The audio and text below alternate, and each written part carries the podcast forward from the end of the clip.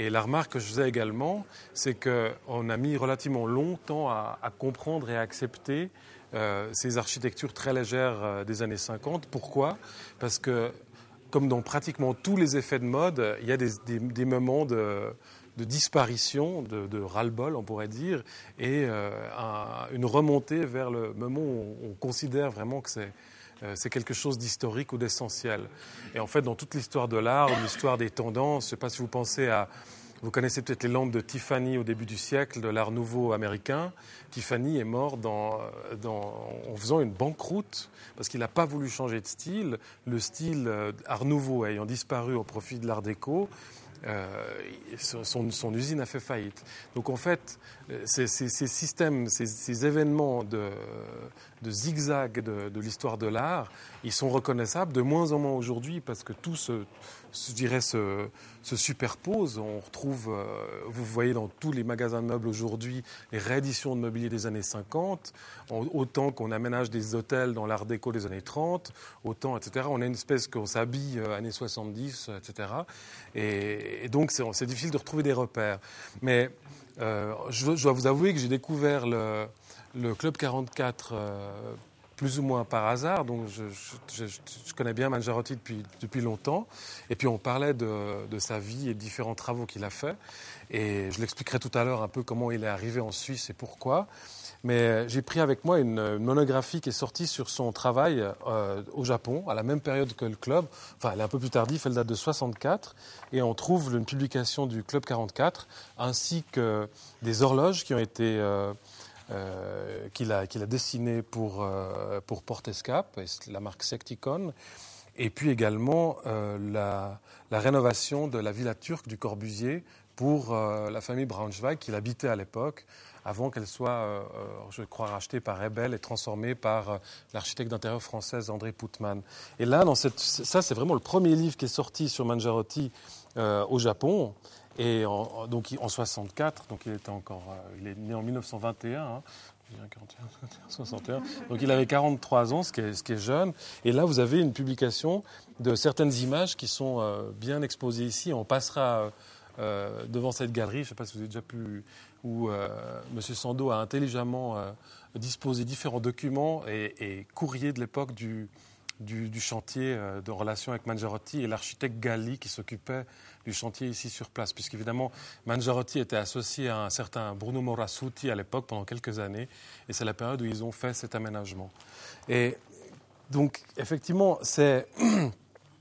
Je crois que c'est intéressant de se mettre un peu autour d'une table et de regarder le, plan, qu'on comprenne euh, comment, euh, en fait, ce que j'expliquerai en partie plus tard, mais comment, je ne sais pas si ici ça, ça peut convenir, hein, si on, si la tire un peu, ce serait bien.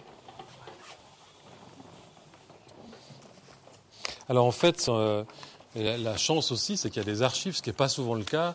Il y a des archives qui sont remarquables. Et ça, c'est un plan, plus ou moins un plan d'exécution de l'étage, mais qui nous permet de comprendre le, bâtiment.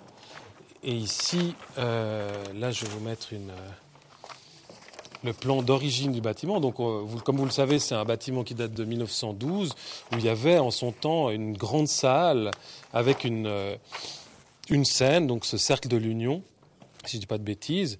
Et en fait, Mangiarotti a profité d'implanter sa, salle de, je vais l'appeler salle de spectacle, mais qui peut être salle de conférence, enfin salle entre guillemets polyvalente. Là, c'est marqué vide de la grande salle.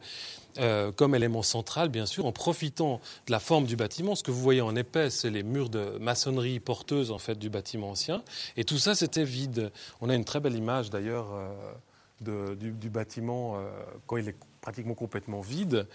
Et effectivement, tout d'un coup, comme souvent dans la rénovation ou la transformation des lieux, ce qui est le cas de toutes les questions que se posent les architectes d'intérieur, puisque là on va parler d'Angelo Majority comme architecte d'intérieur, l'enveloppe, le, bâtiment existe, et il va implanter justement cette chose euh, extrêmement légère, construite euh, en, éléments euh, de bois, en éléments suspendus, comme vous voyez là, euh, structure métallique. On le verra tout à l'heure, euh, des, photos de la construction et du chantier. Et en fait, ce que j'ai appris et ce que je ne savais pas du tout, c'est qu'une des questions à l'origine, c'était de pouvoir modifier en fonction du succès du club ou éventuellement de pouvoir assez rapidement changer. Euh, donc la forme de cette salle en fonction des besoins, puisque la création de ce club, elle se fait à un moment où il est tout jeune, quelques, hein, et puis, euh, euh, est-ce que c'est le, système le plus juste? Et donc, Mangiarotti va faire cette, euh, cette forme. qui évidemment qui va qui regarde en direction d'une scène, cette forme hexagonale, et puis créer toute une série d'espaces extérieurs qui paraissent, quand on regarde sur un plan, inintéressant. Ce n'est pas du tout le cas. On le voit dans la littérature, euh, les textes, on parle de pas perdu. C'est un thème que j'aime bien parce que c'est vraiment, euh, quand vous avez un certain nombre de personnes dans une salle, il faut qu'il y ait suffisamment d'espace autour pendant les, les, euh, les périodes euh, avant et après. Et puis, il va pouvoir profiter évidemment de cette, grande, cette double hauteur qui est remarquable, et puis créer des effets, moi c'est ce qui m'intéresse dans l'architecture, c'est vraiment des effets visuels. C'est-à-dire euh, le fait que quand on se trouve dans une situation, on en perçoit une autre. Donc quand je suis là, je, vois, je vois dans la salle, je vois sur la mezzanine, celle-ci à l'origine était ouverte. Hein. et donc en fait, on a sans arrêt une perception de, de l'autour de cet objet qui est quand même un grand objet posé dans, cette immense pièce, on pourrait dire. Alors voilà pour euh, l'implantation. Alors il y avait des éléments existants, euh, il y a des cuisines, etc. Ça c'est le plan de l'étage, on verra tout à l'heure. Il y a des sanitaires évidemment, avec un, petit détail absolument génial, c'est que côté homme, donc les WC hommes, et un petit boudoir. Euh, pour, pour le maquillage, etc., pour les femmes. Et, vous me disiez la remarque tout à l'heure que le club avait été euh, masculin jusqu'en 1971. Officiellement. Et en 57, donc Mangiarotti construit en sachant que ponctuellement il va y avoir des femmes euh, qui vont assister et il construit un espace. Et c'est amusant parce que ça a la forme d'un point d'interrogation. Presque... Bon, c'est symbolique puisqu'on ne le sent pas dans l'espace, mais mais, et donc, euh, euh, on le verra aussi en regardant ces documents qui sont très très sympas. Euh, les, le, rapport entre l'architecte qui exécute, qui construit ici, et puis les architectes milanais qui dépassent les budgets, qui disent oui, on ne sait pas si on serait un peu en retard, etc. Et l'architecte qui fait l'exécution ici, qui, qui, a donné une date de, de livraison du bâtiment. Donc il y, a, quelques tensions. Et euh, par contre, ce qui est vraiment remarquable, c'est la légèreté de cet objet qui est pratiquement construit comme un meuble. Et donc Mangiarotti, bon, il a la formation de la Polytechnique de Milan, qui est une grande, aujourd'hui toujours une énorme institution qui produit 15 000 architectes, qui a 15 000 étudiants en architecture à Milan, mais il n'y en aura que 3 ou 4 qui construira c'est une formation qui est vraiment globale. Gianfranco Ferre est architecte, Armani est architecte, les grands scénographes sont architectes, etc. Donc en fait, la, formation italienne, ce n'est pas une formation technique comme celle qu'on euh, a en Suisse, je dirais, enfin plus technique, mais une formation vraiment liée à l'espace et à la, compréhension et au projet de l'espace. Et Mangiarotti vient vraiment de cette culture-là. L'avantage de, son travail, c'est qu'il va s'intéresser, comme ils ont, ça a été possible de le faire dans l'après-guerre, à toutes les échelles. Pourquoi? Parce que euh, en Italie, euh, il y a un renouveau économique extraordinaire après la guerre. Il y a une demande de dessiner des choses dans, toutes les directions, depuis l'objet jusqu'à jusqu'à l'usine. Et euh, donc Mangiarotti, comme beaucoup de, jeunes de son époque, a pu saisir des, mandats vraiment particuliers et puis essayer d'y donner des réponses. Il n'y avait pas encore un cloisonnement. Le métier véritablement designer industriel, il n'est pas encore très défini à cette époque-là. Euh, vous savez que les écoles d'architecture, elles, datent de, de l'après-guerre. Hein. Le, département d'architecture de l'école polytechnique, c'est 1945. Sartoris fonde l'école Athénum à Lausanne à la même époque. Idem pour l'école euh, de Genève, qui dépend encore des beaux-arts euh, avant les années 50. Donc c'est vraiment ces métiers qui ne sont pas encore complètement définis permettent à des gens absolument géniaux de toucher un peu à tout ce qui était quand même le cas dans les générations précédentes. Pensez aux, architectes de l'art nouveau comme Guimard ou Gaudi en Espagne, qui dessinent autant la poignée de porte que les tours de la, Sagrada Familia. Donc voilà un peu l'état d'esprit que Mangiarotti a encore aujourd'hui. C'est pour ça que c'est un homme absolument fabuleux. Euh, certains d'entre vous l'ont peut-être rencontré quand il était venu parler, c'était en 2000, hein, il, y a, il ans. Et donc malheureusement aujourd'hui, il, il parle pratiquement, c'est très difficile de lui faire donner une conférence en français il l'avait donné ici en français, mais l'année d'avant, on avait fait une grande exposition à l'école polytechnique à Lausanne, et il avait parlé en italien, en milanais hyper rapide. pratiquement personne n'avait rien compris, mais bon, c'est comme ça. Il, a plus de 85 ans.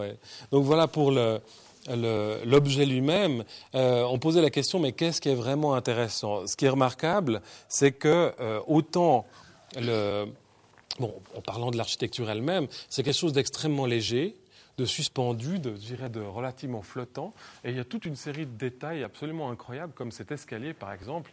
Si vous le regardez en plan, euh, moi, si un de mes étudiants dessinait ça, je n'y croirais pas. Euh, c'est un escalier qui part dans, dans, un biais qui doit faire euh, ouais, 30 degrés, quelque chose comme ça. Et il est extrêmement confortable. Bon, évidemment, aujourd'hui, la norme de feu, etc., ne nous permettrait pas de faire, de faire ça sous cette forme. Mais il y a il y a vraiment un radicalisme dans les idées. Par exemple, le bar qui se trouve évidemment là en dessous, euh, qui donne sur cet espace, fait, que les gens qui sont autour du bar, qui écoutent plus ou moins ce qui se passe là-dedans, ont un rapport visuel avec l'intérieur. Et ça, ces, éléments de, de, claustra, on pourrait dire, sont absolument géniaux. Et ensuite, vous avez cette, euh, à l'origine, la galerie. On a vu que dans les tout premiers projets, il n'y avait pas de, de siège au tout début, si je ne me trompe pas. Mais là, on pense avait été prévu des portes euh, euh, ouvertes ou fermées en fonction de, la situation dans la salle, et puis la possibilité de s'échapper euh, de l'attention. Et en, en, voyant ce plan, je pense justement à la tradition de l'opéra italien, à la Scala de Milan. À l'origine, vous avez des loges donc les grandes familles, euh, depuis euh, évidemment le 19e, ont euh, des loges. Et derrière la loge, dans certains opéras, vous avez vraiment une salle pratiquement fermée dans laquelle on joue aux cartes, on s'intéresse à certaines parties de l'opéra. Et ici, ce que je trouve remarquable, c'est qu'il y a cette possibilité, on n'est pas absolument obligé d'être attentif à ce qui se passe. Donc ça permet en fait aux spectateurs et à la personne qui va vivre un moment dans cet espace d'avoir des attentions plus ou moins avec le, moment. Et ça permet aussi à ceux qui arrivent en retard, franchement, de, se faufiler, etc.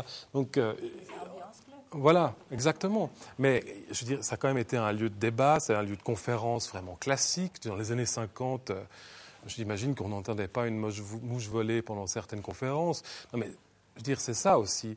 Et ça, ça transparaît de. Mangiarotti, c'est quelqu'un qui est d'une générosité absolument incroyable. C'est vraiment euh, quelqu'un qui est aussi très engagé dans ses idées politiques. Il a toujours, quand j'allais le voir à Milan, que Berlusconi était au pouvoir, c'était toujours, il marchait évidemment relativement mal, puis il s'arrêtait au milieu d'un passage piéton. Il habite un, quartier euh, du centre de Milan où il y a vraiment euh, une circulation folle, puis il commençait à me parler des dernières histoires de Berlusconi contre qui il était. Donc c'est vraiment quelqu'un qui est aussi très engagé dans ses idées, et je dirais que ça se, ça se ressent beaucoup dans ce travail. Alors ce travail, il n'est pas représentatif totalement de l'œuvre de Mangiarotti, puisque c'est vraiment le début de sa carrière. Et ce que je vais essayer de vous montrer tout à l'heure, c'est les trois éléments qui concernent la chaux de fond, puisque c'est le Club 44, la collection de pendulettes, dont certaines ont été rééditées, là, on en a mis une dans la vitrine qui est une réédition, et puis l'aménagement donc de la villa turque du Corbusier, avec toute une correspondance avec le Corbusier qui est encore vivant à l'époque, puisqu'il est décédé en 65. Et euh, euh, donc c'est vraiment ces projets-là. Mais je vais vous montrer d'autres. Euh, d'autres projets plus récents où vous verrez justement cette constance de pensée et cette logique euh, de, construction. Euh, ces tables, vous voyez, ce système-là, il l'a développé aussi après la guerre sous d'autres formes, avec vraiment des planches pratiquement brutes, comme le, le français Jean Prouvé pendant la guerre a fait des choses vraiment toutes simples avec des, des, morceaux de bois, puisqu'il n'y avait pratiquement pas de matière.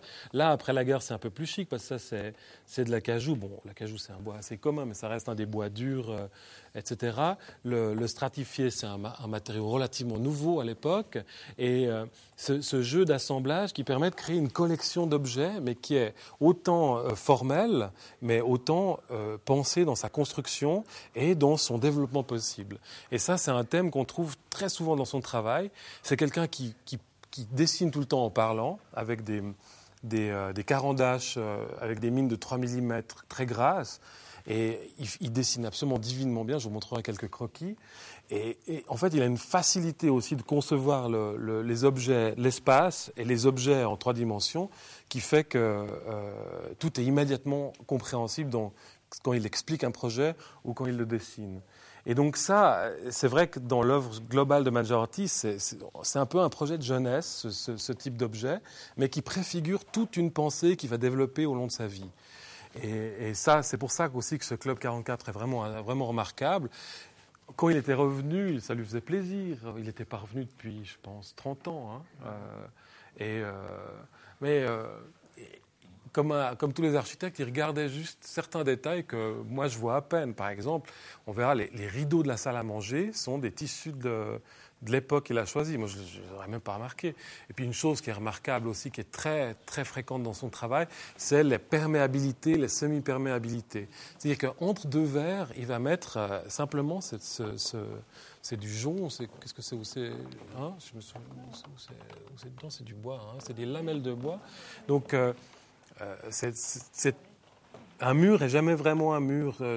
On, on, le sent aussi dans des objets en verre qu'il fait. Il travaille avec des semi euh, il, travaille le verre euh, semi-transparent pour obtenir des effets de réfraction de la lumière. Il y a toujours une conscience absolue dans, dans ce qu'il fait, puis cette volonté que les espaces continuent, qu'on ait toujours une perception des espaces suivants. Et ça, je crois que c'est vraiment euh, une chose qu'on peut ressentir dans, cet endroit, parce qu'effectivement, où qu'on s'y mette, on a une conscience de l'ancienne façade hein, qui n'a pratiquement pas été touchée. C'est pour ça que je dis qu'il a pratiquement posé un grand meuble à l'intérieur de, ce volume.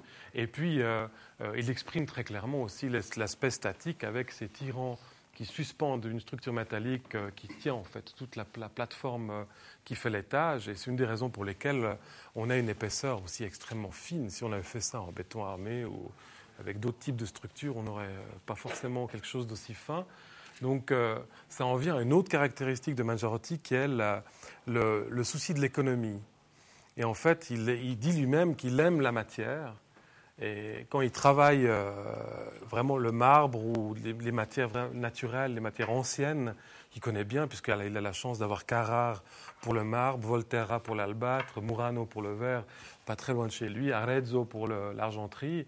Et euh, donc, euh, tout au long de sa carrière, il y a régulièrement des objets dans ces matériaux qui sont à chaque période des objets évidemment de, la mode ou qui ne sont pas des objets classiques, mais dans des matériaux classiques. Et ici, euh, contrairement à des choses plus tardives, il n'y a pas de grande particularité euh, au niveau de la, construction, à part justement ce que je disais, cette économie d'énergie. Hein. Ces poteaux verticaux, vous verrez les images euh, de la construction. Ça, c'est vraiment quelques poteaux en bois avec des éléments qui les ferment.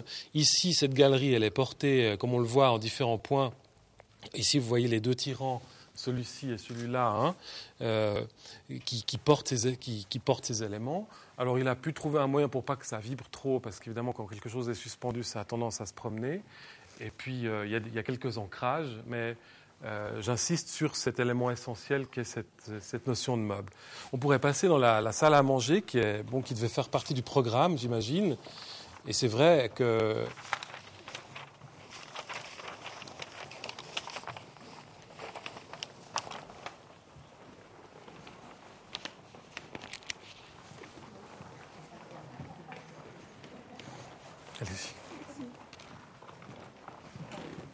Alors là, on a d'origine, euh, pas la moquette, hein, je ne pense pas, on a d'origine ces tables qui sont assez particulières.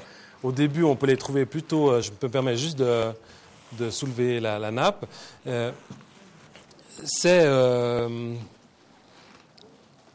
ça doit être un, un je sais plus si c'est une pierre naturelle ou si c'est un béton qui a été bouchardé pour obtenir cet effet. Évidemment, c'est des objets extrêmement lourds parce que c'est un, piétement euh, qu'il utilise pour faire des tables asymétriques en fait. Donc vous pouvez avoir le piétement du côté latéral, puis un grand plateau qui se promène un peu en suspension comme ça. Ici, c'est resté plus classique, mais c'est un objet euh, euh, d'origine qui est assez dans, dans l'esprit du travail de Mangiarotti. Il y a toujours une logique dans, ce type de meuble d'une assise au sol qui devient, qui devient meuble. Et vous verrez, je vous montrerai d'autres tables qu'il a faites qui sont vraiment des, éléments extrêmement sculpturaux. Ça, c'est parmi ses premiers projets de table, en fait, euh, dans les années 50. Et puis, effectivement, euh, euh, bon, il y, a plusieurs modèles rectangulaires, carrés, ovales, etc., qui devaient fonctionner plus ou moins avec l'aménagement. Aujourd'hui, c'est n'est pas extrêmement juste, disons, par rapport à, à la vie d'aujourd'hui. En, 2000, on avait parlé du, fait d'éliminer celle-ci, puis qu'il en redessine de nouvelles pour le club, qui seraient plus pratiques pour le dos des gens qui les déplacent. Et puis, comme on verra l'élément central absolument génial qu'est ce petit bar, vous voyez qu'il a travaillé les faux plafonds aussi pour des questions d'acoustique, pouvoir intégrer des luminaires en, corniche, donc donner des, sentiments de lumière qui ne sont pas du tout ceux de cette grande salle de l'époque où il devait y avoir 3-4 lustres. Et puis il intègre également ces, petits objets lumineux qui devaient également correspondre à la position des tables à l'époque. Donc, euh, et puis donc on peut fermer cette salle et puis avoir une semi-transparence par rapport à ce qui se passe, donc voir des ombres passer. Et, ça, c'est vraiment euh, un élément que je trouve vraiment très élégant de son architecture. Si, en voyant ces panneaux, vous pensez immédiatement évidemment à l'architecture japonaise. Donc, euh, Manjarotti, il a énormément voyagé. Il a travaillé au Japon. Il est resté très proche de. Il a eu beaucoup. il a toujours une japonaise d'ailleurs dans son, bureau. Il est vraiment très proche de cette culture et de, de, cette.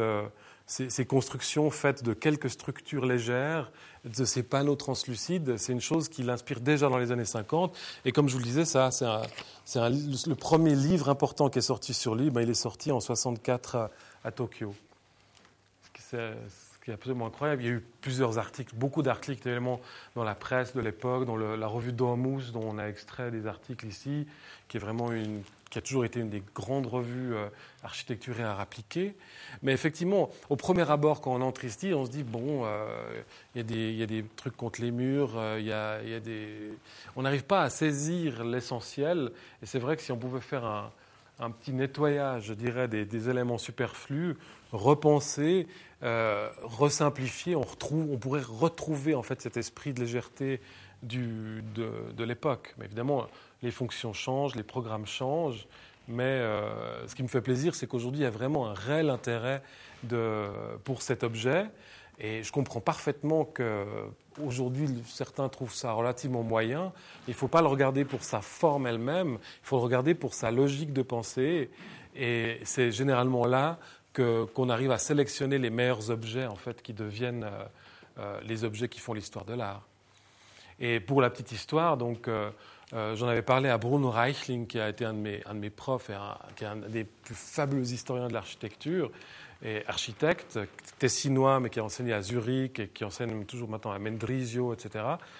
Et lui, il est devenu. Il, passait ici à la Chaux-de-Fonds pour s'occuper de la, de la, Villa Blanche à l'époque où elle était. Euh, euh, je crois qu'elle a été rachetée par la ville, ou je ne me souviens plus exactement quoi. Et puis je lui avais parlé de ça, et il est venu voir le Club 44. Et ensuite, il m'a dit il faut absolument que je rencontre Mangiarotti. Et depuis, ils sont devenus pratiquement inséparables.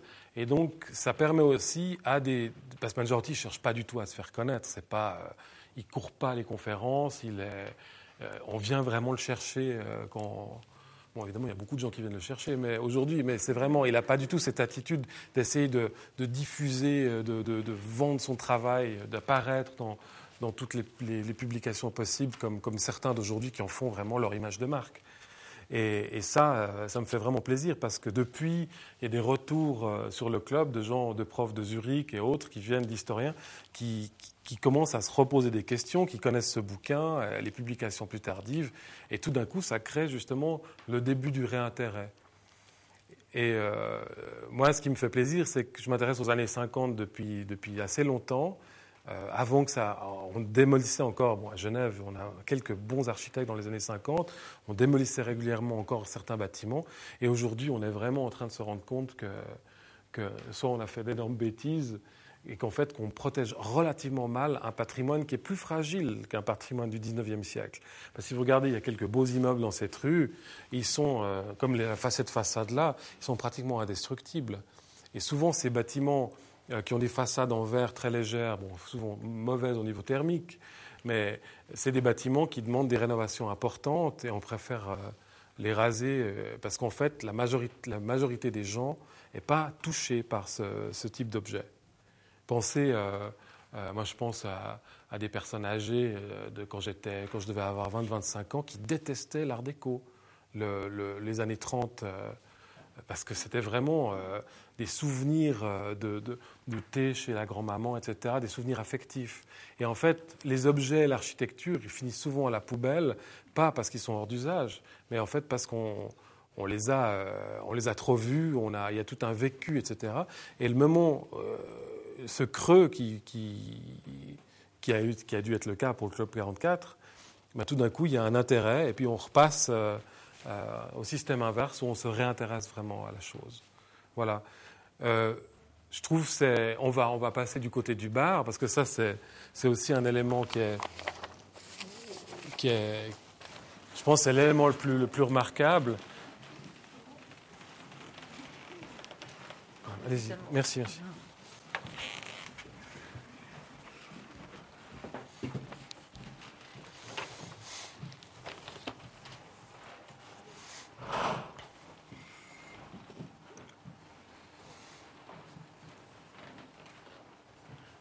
Fait, c'est vrai qu'on peut, euh, on peut, on s'intéresse. Il y a encore d'autres, d'autres locaux derrière qu'on a vus sur les plans, qui ont été transformés euh, euh, plus ou moins bien. Mais ça, c'est ce que je disais tout à l'heure. J'avais un peu improvisé, mais ça, c'est vraiment un morceau d'Italie qui est arrivé ici. Vous savez qu'en Italie, on prend le café dix fois par jour. très brièvement. Hein. On, on, prend un apéritif, c'est vraiment un moment de la journée particulier. Enfin, je pense à Milan particulièrement. Et euh, il y a aussi des artisans absolument fabuleux, encore aujourd'hui bien sûr, qui sont vraiment capables de vous, de vous construire un dessin le plus farfelu possible. Et comme euh, des entreprises d'ailleurs qui exportent ce savoir-faire. Et ce petit bar circulaire, je trouve extrêmement d'à propos parce qu'évidemment, ayant utilisé le premier étage pour les sanitaires qui s'ouvrent dessus, donc il a des colonnes de chute, de l'eau qui passe ici, donc il a eu l'intelligence de, de, concentrer tout ce qui est euh, euh, colonne de chute, alimentation d'eau dans cette zone qui devait exister à l'époque. Donc c'est déjà une question logique. Derrière vous, il y a un, local de ventilation. Donc il faut, c'est une grande pièce, il faut pouvoir la ventiler. On a vu sur les photos qu'on fumait à l'époque hein, dans, le.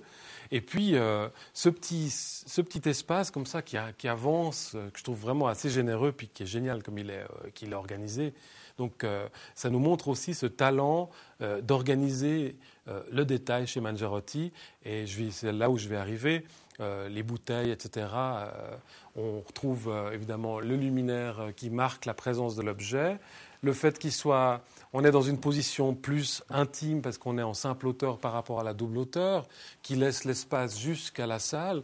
Donc si vous analysez petit à petit un peu tous les espaces, vous verrez qu'il y a vraiment une logique de composition qui est, qui est simple et que je trouve remarquable.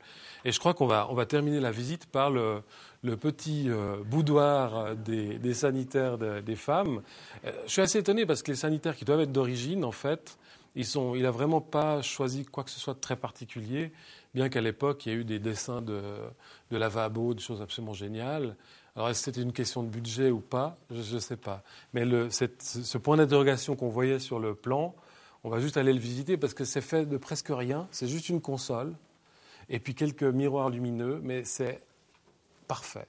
Et puis vous verrez également autour, euh, sur, les, murs et sur les portes d'ailleurs qui donnent euh, côté bureau, euh, des patères en bronze, simplement un profil de bronze plié pour suspendre la veste et poser le chapeau qui sont faites juste avec un fil de métal et qui montrent aussi cette logique constructive de Mangiarotti. On retrouve ça d'ailleurs là-dessous. Euh, le classique veut qu'on on doit, pouvoir mettre euh, sa veste sous un, bon bar italien digne de ce nom.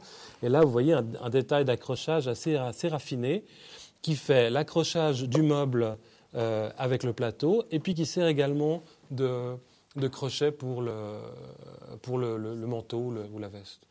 Et ça paraît stupide, ça paraît tout simple, mais c'est vraiment des architectes qui sont capables de réfléchir et de mettre autant d'attention dans une chose comme ça que dans l'ensemble du projet. Et c'est là où je veux en venir, c'est que ce que j'apprécie énormément chez Mangiarotti, c'est cette, cette, espèce d'universalité de, de, et de talent qu'il a quand il travaille autant à un objet. Euh, Aujourd'hui, il travaille avec des machines à, commande numérique. Je veux dire, à 86 ans, il, il s'est toujours intéressé à ce qu'il y avait de plus récent. Il était un des premiers à faire des poutres en béton précontraint dans, dans les années 50. Donc c'est ce qu'on utilise pour faire les ponts d'autoroute aujourd'hui. C'est qu'on met des câbles en traction dans, dans, les poutres pour pouvoir les rigidifier encore. Donc euh, c'est vraiment, si on analyse, plus on analyse, plus on découvre dans chaque chose justement cette, cette, capacité à, à, penser évidemment le cendrier, puisqu'à l'époque il fumait comme un pompier, comme tout, le monde, enfin, tout, dans le milieu de l'architecture, c'était le cas. Il avait même un couvercle sur le cendrier qu'on pouvait ouvrir et fermer comme, un, comme une, une, gaine de ventilation pour pouvoir, euh, avec des compartiments qu'on ouvrait et qu'on fermait, qui faisait allusion à ça. Donc, à tous les niveaux de création, il y a cette réflexion de la vie, de la situation humaine, dans l'objet, dans, dans ça, et puis dans des structures plus importantes. Donc voilà pourquoi, en partie, je trouve ce, lieu remarquable. Et c'est vrai que c'est intéressant d'en parler ce soir parce qu'on est juste à ce moment, au moment clé où on commence à comprendre les qualités et à apprécier vraiment ce que c'est, en fait. Voilà. Est-ce que vous avez des questions? On va peut-être. Euh, hein, on, monte, on monte à l'étage, il faut y aller en petit groupe. Mais surtout, vous le connaissez sûrement, mais cet escalier, c'est vraiment une expérience. Si on n'y fait pas attention, on le monte et on le descend facilement. Mais bon, c'est vrai que si on le regarde trop, on, se rend compte qu'on part en diagonale. Mais on dit souvent que les, bonnes architectures sont liées à des beaux escaliers.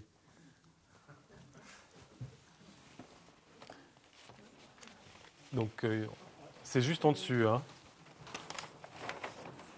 Je peux juste vous demander un verre d'eau parce que je parle tellement. D'eau, plate si vous avez. Ou mini bulle, c'est vrai. Mmh. Autrefois, il commençait à fumer à 18 ans. Ouais. Comme aujourd'hui. Non, mais aujourd'hui, on arrête de fumer à 20 ans. Ouais, ouais. Mais bon, mais Moi, j'ai commencé à 20 ans. Pendant la croissance, c'est ouais, c'est épouvantable. Mais ça, c'est lié. Merci beaucoup. C'est, ça me rend. Ça, merci, merci, merci, merci. Merci Moi, beaucoup. J'ai travaillé chez, chez les golfeurs, parce que j'ai travaillé à la Faucon, chez les industriels. Ouais. Ici, j'ai connu quelqu'un qui connaissait très bien le Corbusier. Alors, j'ai côtoyé tout ce monde-là. Mais Moi, je dis toujours, toutes les périodes sont géniales. C'est ça que merci beaucoup. c'est pour ça que j'apprécie beaucoup de vous entendre. Moi, ça me fait plaisir parce que. Ah oui, oui. Et c'est tout par hasard. Je suis venue pour la conférence, puis j'étais à l'avance. Et C'est madame qui m'a dit, oh j'ai dit, est, je vais Hmm. écouter. On, on va vite voir avec Ah les oui. autres. Vous venez avec Ah oui. Enfin, vous connaissez, je pense. Ben,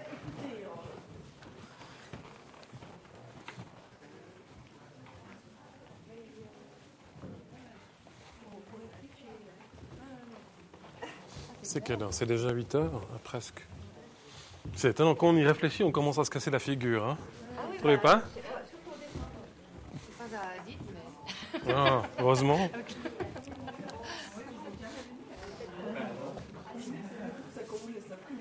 Mais je sais pas si les couleurs sont d'époque, je crois pas.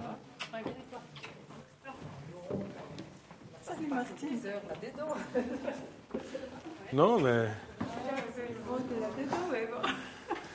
Non, mais c'est le geste. Non, c'est le geste, parce que là, on est complètement dans les années 50. Ça, c'est aussi. Bon, il ne devrait pas y avoir cette ampoule, mais.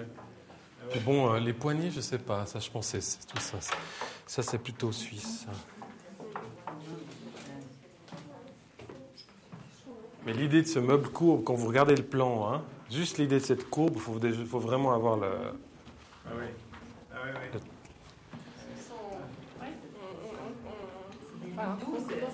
Oui, oui. Tout d'un coup, je pense, euh, dans un espace où il y a beaucoup de bruit, beaucoup de monde, tout d'un coup, vous êtes vous. euh, ça, c'est. Puis les rebords, vous avez vu, juste ça. Juste le rebord détaché du mur, un rebord pour pas que les affaires tombent. Enfin, c'est- euh. Ils sont des années 60, mais je pourrais pas, je pourrais pas vous dire. On a peut-être des photos. Oui, on doit avoir des photos. J'ai pas fait attention à ça. Oui, oui, comme tous les meubles. Mais les 50 ans. Les chaises de la, de la salle, de la grande salle étaient exceptionnelles. Les chaises en bois. Ouais. C'était Ouais, ouais, ouais. esthétiquement Mais, mais pas du tout confortable. Pas avec- Mais ça, ils l'ont, ils l'ont. On a de la correspondance par rapport à ça. Ah ouais, ouais. Ah ouais. C'était beau quand avait des sièges en bois. Et euh, peut-être comme il reste encore quelques, quelques minutes, euh, c'est ça qui est formidable. oh, pardon, c'est, euh, c'est- c'est extrêmement intéressant de, de jeter un coup d'œil à cette, euh, cette petite exposition. Bon, ça, c'est des choses dont je vais parler de toute façon, mais euh, là vous avez vraiment les archives. euh, ça aussi c'est une chance. L'objet est entier, les archives sont là, c'est, fantastique. On court après justement, euh, on essaie de reconstituer des choses qu'on a oubliées. Je veux dire, une grande partie du, du- la, maison de Corbusier, la Villa Savoie du Corbusier près de Paris, elle a été abandonnée, mais, mais, mais, mais elle, était, elle était pourrie pendant 25 ans. Donc euh, il y a vraiment, euh, il y a quelques objets comme ça qui sont restés en main des mêmes, euh, des descendants en fait, parce que c'est pas seulement le fait que vous auriez pu avoir plus de moyens puis dire on rase tout, on fait autre chose. c'est aussi le fait qu'il y ait quand même toujours cette continuité du Club 44. Il y a une maison à Paris de, de Pierre Charot, qui est un grand architecte des années 30, la maison de verre, elle appartient toujours à la même famille, au petit-fils d'Alsace. De, d'Alsace. non, non, non, je pense pas. C'est vendu, Non. Il y a l'association de la- des Non, amis de la ça maison de et puis on ne peut plus la visiter, et c'est Marjane Dumont qui m'a dit qu'elle était en train de vendre. C'est vendu aussi. Vendre, la La fondation, ouais, alors je sais pas. Ah, la vendre à la fondation, mais elle reste. Je euh, suis pas sûre, mais là, elle est fermée, on ne peut plus la visiter, et elle était en vente. Voilà, ça- c'est étonnant, c'est vraiment étonnant, parce que c'est vraiment des gens qui n'ont pas besoin d'argent. Euh, Marc. Velay, euh, il dirige, c'est un des big boss de Matra, je veux dire. ouais, mais bon, je sais pas, c'est ce qu'on m'a dit que c'était en vente. Ah. Parce que je voulais aller la voir. En tout cas, elle était. l'association, et puis c'était Mhm. impossible d'y aller.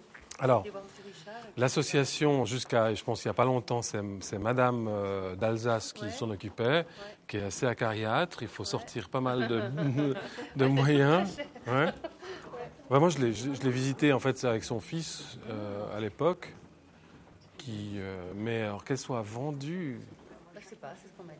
Alors peut-être qu'elle devient propriété de l'État, parce qu'en fait, l'État, quand il y a eu la grande expo Charot à Beaubourg, l'État, euh, quelques années avant, a complètement rénové. C'est une maison en métal. Donc, euh, comme l'immeuble Clarté du Corbusier à Genève, qui commence à être rénové. C'est- je me réjouis, je me suis inscrite au colloque. Oui Ouais, ouais. Ce sera un très beau colloque. Vous l'avez vu, l'ICOMOS, là? Le 2 et 3 novembre prochain. Il y a un colloque autour de l'immeuble Clarté, de la rénovation. C'est pas lié à la Fondation Braillard Non, pas du tout, c'est rien à voir. C'est l'ICOMOS qui fait ce, ce colloque. Euh, c'est les 2 et 3 novembre. Allez sur, allez sur ICOMOS. Et c'est, et c'est, euh, les 2 et 3, il y a Reichling qui est là, il y a Rueg, il y a... Oui.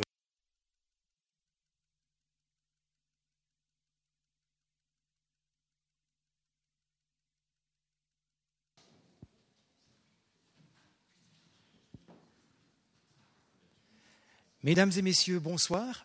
Au nom du Club 44, je vous souhaite la bienvenue. Je me permets de commencer en l'absence du conférencier qui se repose quelques instants avant de reprendre euh, à la suite de cette double conférence qu'il nous offre aujourd'hui, Monsieur Christian Geisbuller, dans quelques instants.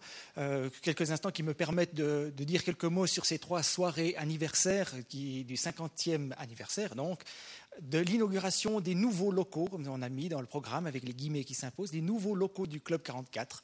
50 ans déjà, ben hier soir, euh, nous avons une conférence absurde par euh, le non moins absurde Eugène sur l'Ampa Moukali, ce pays qui n'existe pas. Et demain, aussi, euh, dans le cadre de cette petite collection de conférences, débats et tables rondes et rencontres, nous aurons une table ronde autour de la question du financement de la culture à l'heure actuelle, avec notamment Jean-Frédéric Josselin, directeur de l'Office fédéral de la culture, c'est demain soir à 20h, avec aussi un, panel euh, tout à fait intéressant à la tribune.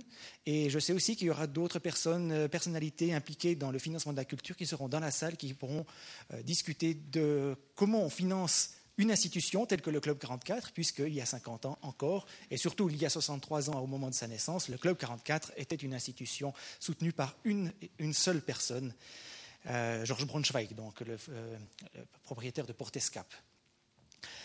Euh, oui, puis vous dire bon, ben, que la, programmation traditionnelle du Club 44 reprend euh, avec son, au, long cours, c'est-à-dire tous les jeudis soirs à 20h, sauf exception. Euh, la semaine prochaine, ce n'est pas du tout une exception, mais euh, c'est un sujet tout à fait recommandable, puisque c'est Albert Levert en personne qui vient à la tribune du Club 44. Euh, Albert Levert, via Jean-Claude Issenman, le marionnettiste, humoriste, fort connu en Suisse romande et ailleurs.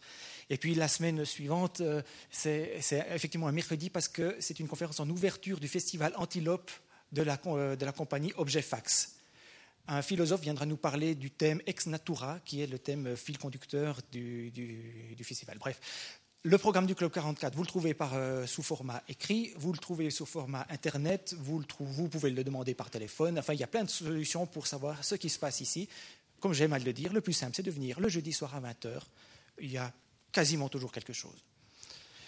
Euh, voilà. Euh, maintenant, il me reste euh, à accueillir tout à fait officiellement maintenant M. Christian Geisbuller et le remercier déjà pour cette visite guidée, ce- cette première conférence. D'habitude, on ne maltraite pas nos conférenciers de cette façon-là. On, on- leur laisse beaucoup plus de temps pour, entre deux choses. Parfois, il arrive qu'on fasse venir le conférencier l'après-midi et puis le soir, on lui demande quelque chose. Alors là, c'est la totale 19h15, 24h, non-stop. Avec euh, M. Buller pour nous parler d'Angelo Mangiarotti. Oui, je vous le rappelle si vous ne le savez pas, que nous fêtons ce soir, nous sommes exactement 50 ans jour pour jour euh, après la séance d'inauguration de, cette rénovation. C'était effectivement le 26 septembre 1957. Il y a eu euh, toute, une, toute, une, série de discours, euh, notamment par le président de la ville, par Georges Braunschweig, par le, président de la fondation du Club 44. Et puis ensuite, il y a eu une conférence qui n'est pas restée dans les mémoires, mais qui parlait de, l'histoire technique, disons. C'était assez étonnant. moi, ça m'a étonné parce que c'était une conférence tout à fait traditionnelle du Club 44. ils n'ont pas eu l'envie de fêter spécialement avec un sujet ou une vedette. ils ont euh, fait une cérémonie un petit peu, oui, une partie protocolaire, et ensuite, c'était parti.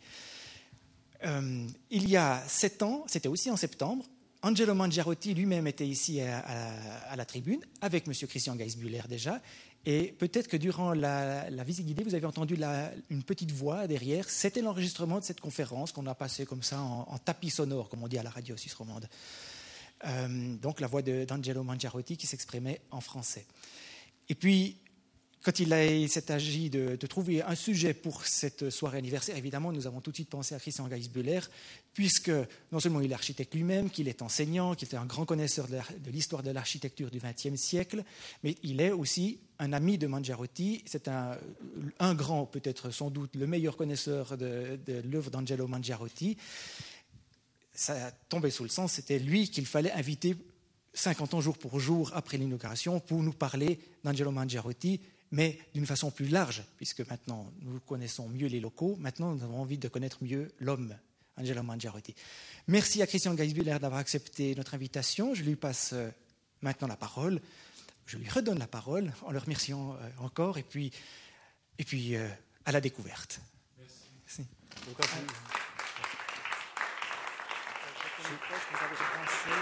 Ça, ça fonctionne, oui, je crois. Parfait.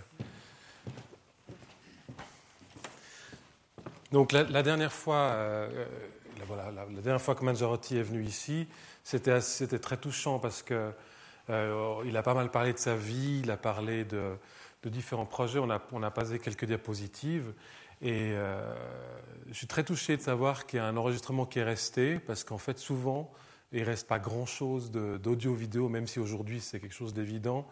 Et je me réjouis de pouvoir l'écouter en entier. Donc en fait, euh, euh, je vais essayer de vous. Le thème, évidemment, c'est Angelo Mangiarotti et la chaux de fond.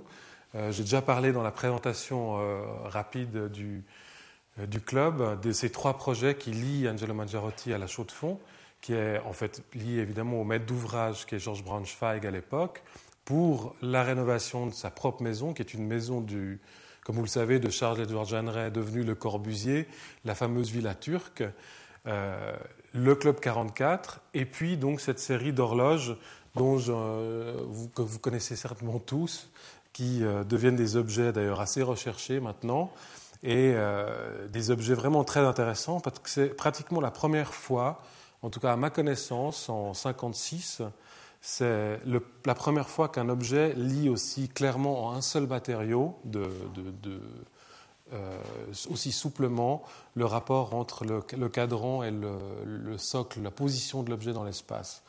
Et ça, on y, reviendra tout à l'heure.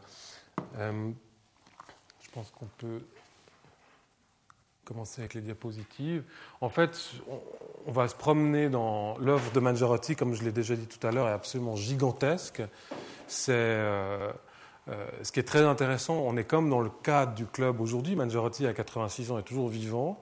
Donc, euh, on se réintéresse à des objets anciens qu'il a faits, comme un, vieux peintre, un vieux créateur, des objets qu'il a, qu'il a pu faire dans les années 50, la fin des années 50 comme ici, ou dans les années 60-70.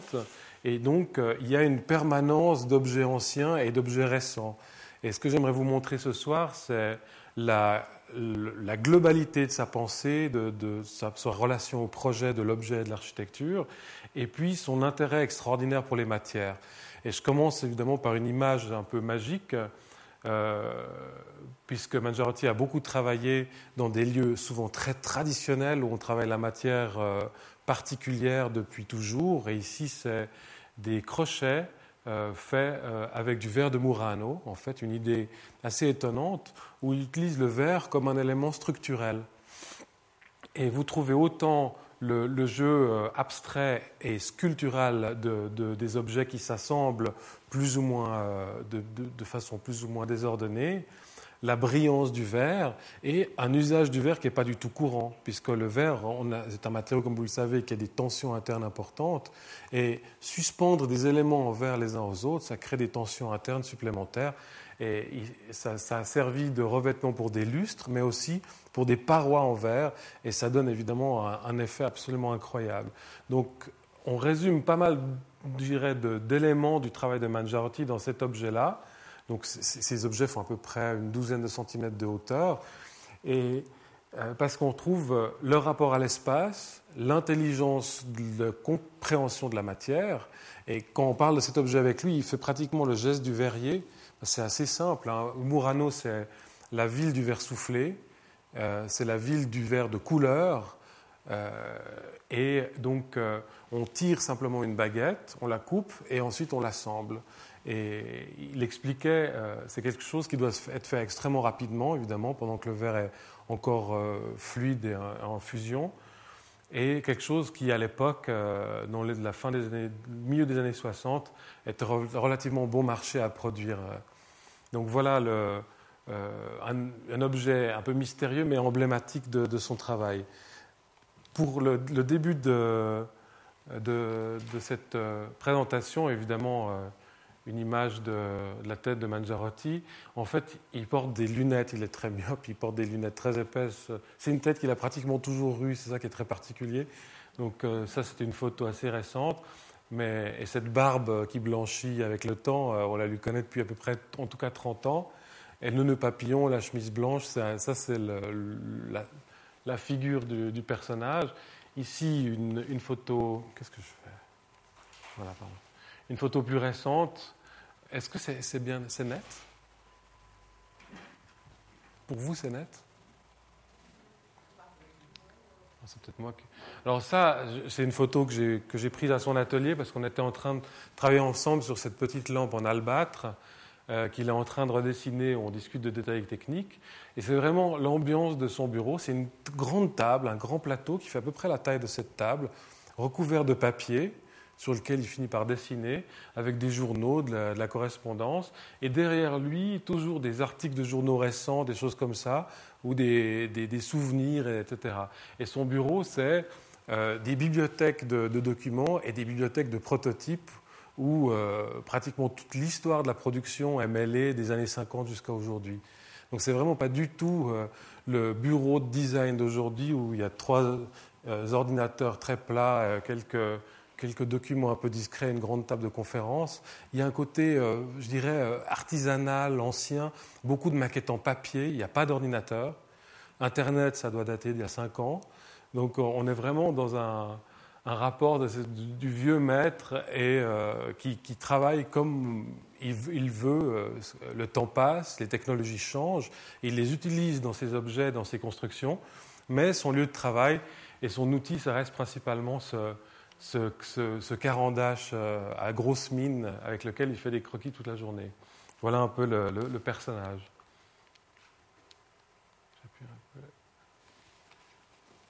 Voilà, viser l'horloge.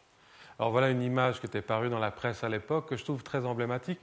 C'est aussi un excellent photographe et euh, il a fait souvent des photographies de ses objets.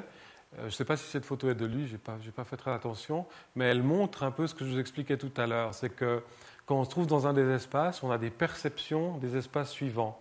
Et ça, euh, c'est pour moi une des tendances les plus intéressantes de l'architecture, où vraiment la peau, euh, l'élément de séparation est traité de façon à être parfois transparent, parfois opaque. Et en fait, ce qui m'intéresse moi-même vraiment dans l'architecture, c'est ce rapport dont un des thèmes corbusiens, qui est la promenade architecturale, de, en fait, du mouvement de l'être humain et de son rapport aux espaces. Et non pas de l'espace en soi, mais du déplacement de l'être humain et de sa perception des lieux. C'est pour ça que j'insiste sur ces, sur ces points de vue en fait, qui nous mettent en relation mentale ou visuelle avec les espaces suivants. Et ça, c'est vraiment quelque chose qu'on ressent fortement ici. Alors, j'ai sélectionné juste une, série d'objets complètement différents, mais avec une même euh, famille de formes. Ici, euh, c'est des petits vases en albâtre. Donc, l'albâtre qu'on trouve euh, dans une des cités étrusques qui s'appelle Volterra, c'est au sud, de, Florence. Et donc, un matériau qu'on utilise depuis la plus haute antiquité, qui a vraiment des qualités de semi-transparence absolument incroyables et qui se tourne comme du bois. Donc là, vous voyez une coupe de l'objet que Mangiarotti a vraiment traité comme si on avait fait un objet en bois. Ici, euh, même registre de forme, aussi euh, toute, une, toute, une, expérimentation avec plusieurs modèles. Il n'y a jamais un seul objet chez Mangiarotti, il y a toujours une foison de dessins, donc une foison d'essais, et puis après une sélection de ce qu'il y a de meilleur. Ça, ce sont des objets en bronze, cette fois, des objets en bronze euh, en partie brut, en partie tournés sur les bords, euh, qui sont des plats ou des, espèces de vases, mais plutôt des objets, euh, euh, des objets d'agrément ou des petites sculptures. Et c'est vraiment une, partie de, son travail dès les années 50 de recherche. Ça, c'est une lampe en verre en partie dépolie qui date des, des années 90 pour une des firmes d'Enrico Baleri. Et vous voyez que donc on retrouve un répertoire à un projet pour un château d'eau on trouve euh, très fréquemment ces formes qu'on appelle des paraboloïdes hyperboliques, euh, qui est un thème récurrent dans son travail. Et c'est pour ça que j'insiste au début de cette présentation sur ce type de choses. Euh, ici, c'est le dessin d'une structure, pour des, une structure porteuse pour des grandes halles industrielles en béton. Et vous voyez le chapeau, on pourrait dire la répartition des forces euh, sur les grandes poutres dans cette direction. Ça, c'est le poteau, c'est un poteau euh, euh, en béton armé. Et puis, la forme elle-même qui va chercher à, aller s'appuyer sur cet élément-là. évidemment, on retrouve de nouveau ces, formes extrêmement élégantes qu'on retrouve ici également, cette table en marbre. voyez, où vraiment ce chapiteau, qui est l'élément qui va ramener les, efforts vers le pied, euh, c'est quelque chose de naturellement juste au niveau statique, mais extrêmement élégant au niveau de la forme. Donc, euh, c'est quelques exemples pour montrer que dans les projets aux différentes échelles, Mangiarotti adore, euh, a vraiment naturellement un registre de forme à lui. On en revient au Club 44. je vais surtout m'intéresser au point de vue vraiment architecturale. Et ce qui me touche en fait de plus en plus aussi en en parlant, c'est ce, en lisant aussi les, lettres euh, qui sont affichées, c'est ce côté italien en fait. C'est vraiment, euh, il y a quelque chose de la mentalité euh, milanaise qui est arrivée ici. Par exemple, le savoir-faire de la bénisterie. Vous savez qu'au nord de Milan, il y a une ville qui s'appelle Cantu, où on fait depuis 300 ans des, prodiges d'ébénisterie et un, architecte italien jusqu'à aujourd'hui peut dessiner à peu près n'importe quoi, c'est faisable. On trouve les plaquages. Euh, j'ai fait, les bureaux d'une grande banque à, Lugano où j'ai pu aller choisir les plaquages de palissandre pour les cadres de porte. il n'était pas question que je les laisse faire sans avoir euh, décidé lesquels c'était. Donc en fait, il y a un savoir-faire de l'artisan, ce qui est aussi une des raisons pour lesquelles Mangiarotti et quelques-uns des grands designers italiens ont pu travailler avec autant de matériaux et autant euh, dessiner les chaises, en l'occurrence, qui sont plus ici, euh, qui sont basées sur le même principe constructif que les petites tables qu'on a vues tout à l'heure, euh, par assemblage, par emboîtement.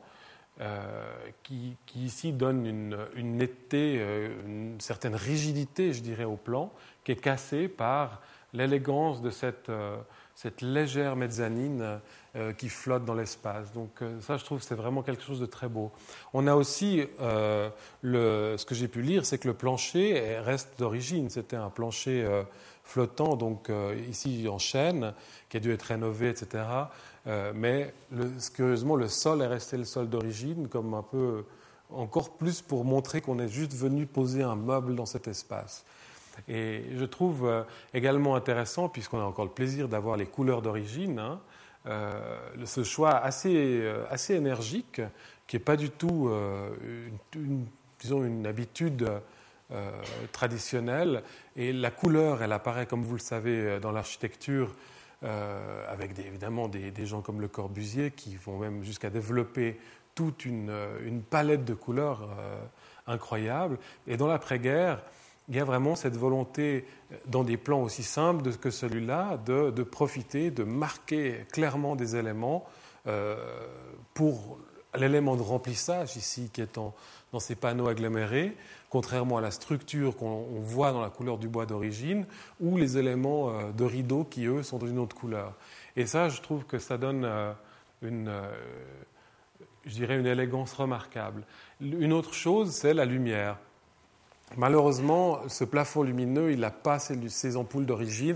Moi, je suis extrêmement allergique aux, à ces ampoules qui sont pourtant extrêmement utiles parce qu'elles consomment peu d'énergie. Mais on ne devait pas avoir une lumière aussi blanche que ça à l'époque, aussi euh, contrastée. Et puis, par contre, vous voyez encore, euh, là où il peut chaque fois le marquer, des corniches lumineuses. Et en fait, ces tubes fluorescents, ils apparaissent relativement euh, tardivement dans les années 30, je dirais. On commence réellement à les utiliser dans les années 40-50.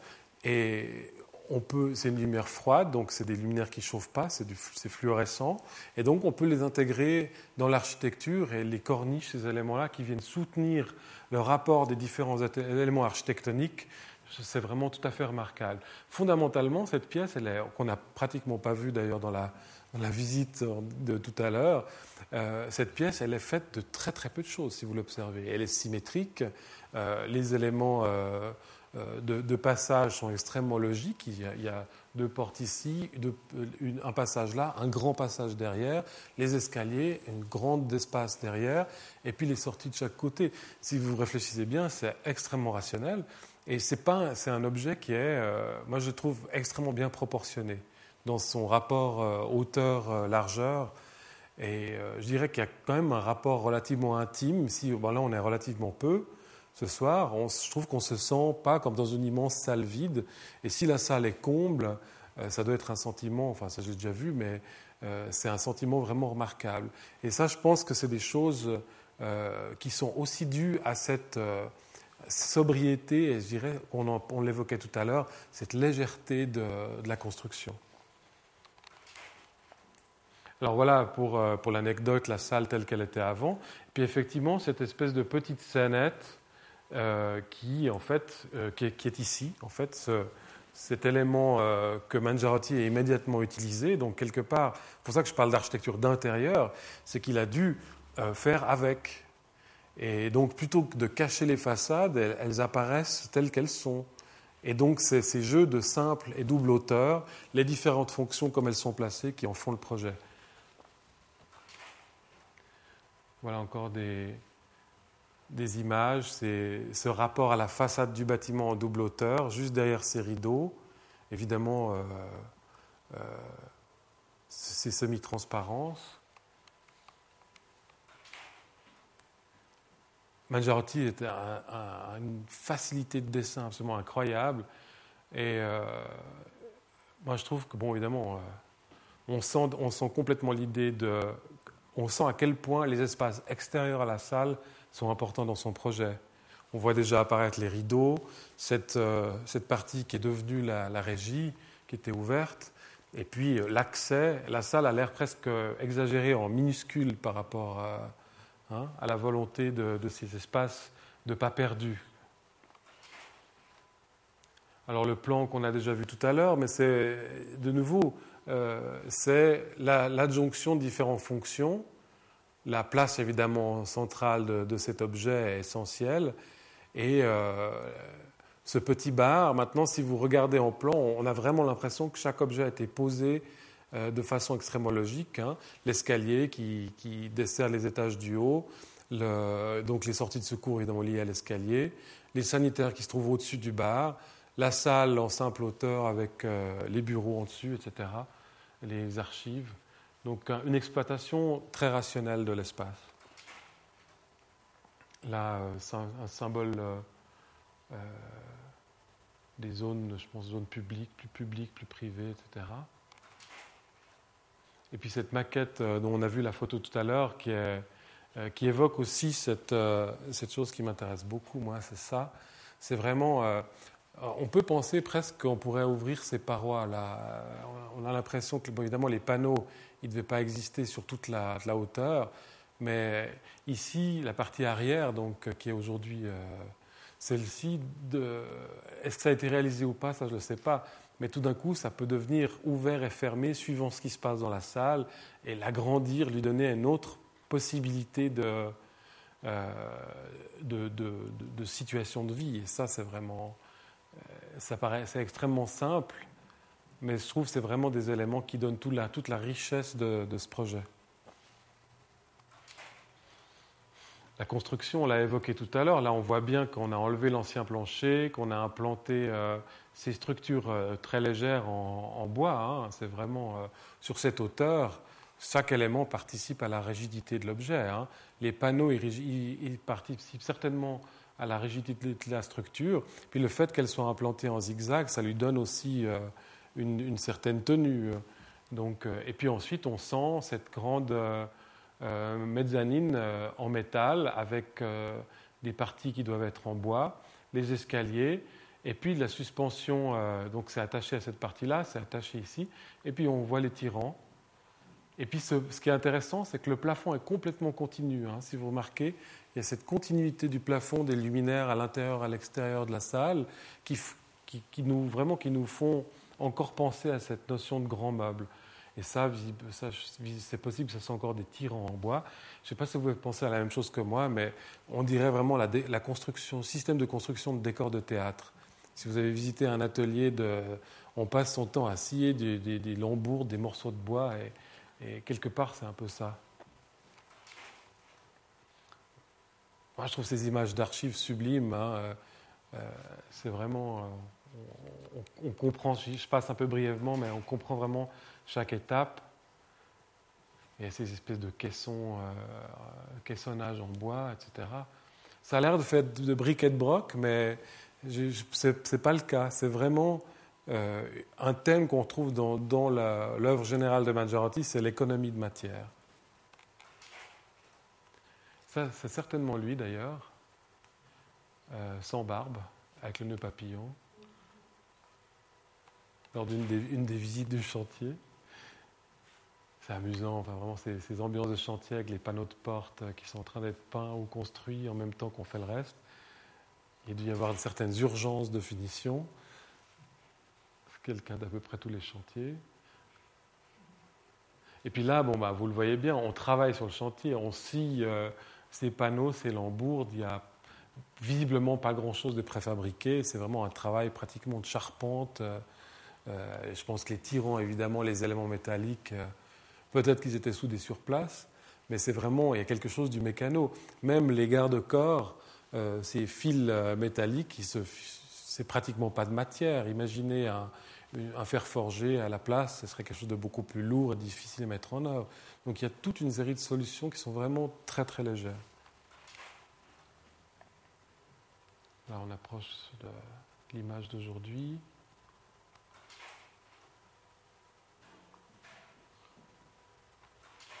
La chance qu'on a, c'est qu'on est, on, regarde des photos de l'objet dans lequel on est, ce qui n'est pas, souvent le cas. Mais c'est, J'aime aussi montrer ces images. En fait, j'ai une énorme documentation de, livres d'origine parce que euh, c'est souvent des, photos qui ont été faites avec l'architecte ou avec des photographes qui, avec qui ils sont en. Ils, travaillent souvent avec un, photographe qui s'appelait Aldo Ballo, qui a fait un peu euh, toutes les photos de cette époque. Et euh, ben, Corbusier, Lucien Hervé, ils ont été extrêmement liés. Donc, donc le, photographe souvent est capable de comprendre les éléments essentiels et de mettre en valeur les éléments essentiels du projet. Voilà. C'est très curieux, cette image qui est, quand même une image assez solennelle, hein, c'est pratiquement un hôtel, et Mangiarotti est, complètement laïque, pour parler de lui, et quand, à l'époque, à l'école polytechnique, avant qu'elle fasse partie de la grosse structure des Cubes Blancs, euh, à l'église anglaise, c'était un peu des locaux euh, un peu comme ci, comme ça. Et suivant les conférences, on les donnait dans l'église anglaise. Et Mangiarotti a dû donner sa conférence en, bah, c'était 99, dans l'église. Et il était, moi je ne savais pas du tout, euh, j'avais organisé l'exposition, mais je ne savais pas du tout que la conférence se donnerait là. Et il a été vraiment très surpris. Les premières choses qu'il a dit, euh, en, se tenant un peu comme ça, euh, parce que c'est une église qui est, euh, évidemment en fonction, si j'ose dire. Donc il y avait un hôtel avec des fleurs, des choses comme ça. Et puis on projetait des, diapos sur un, écran transportable.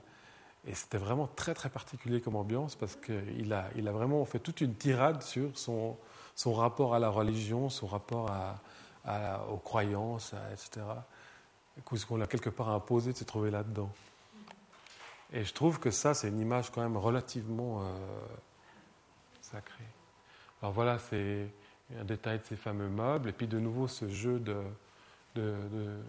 translucidité.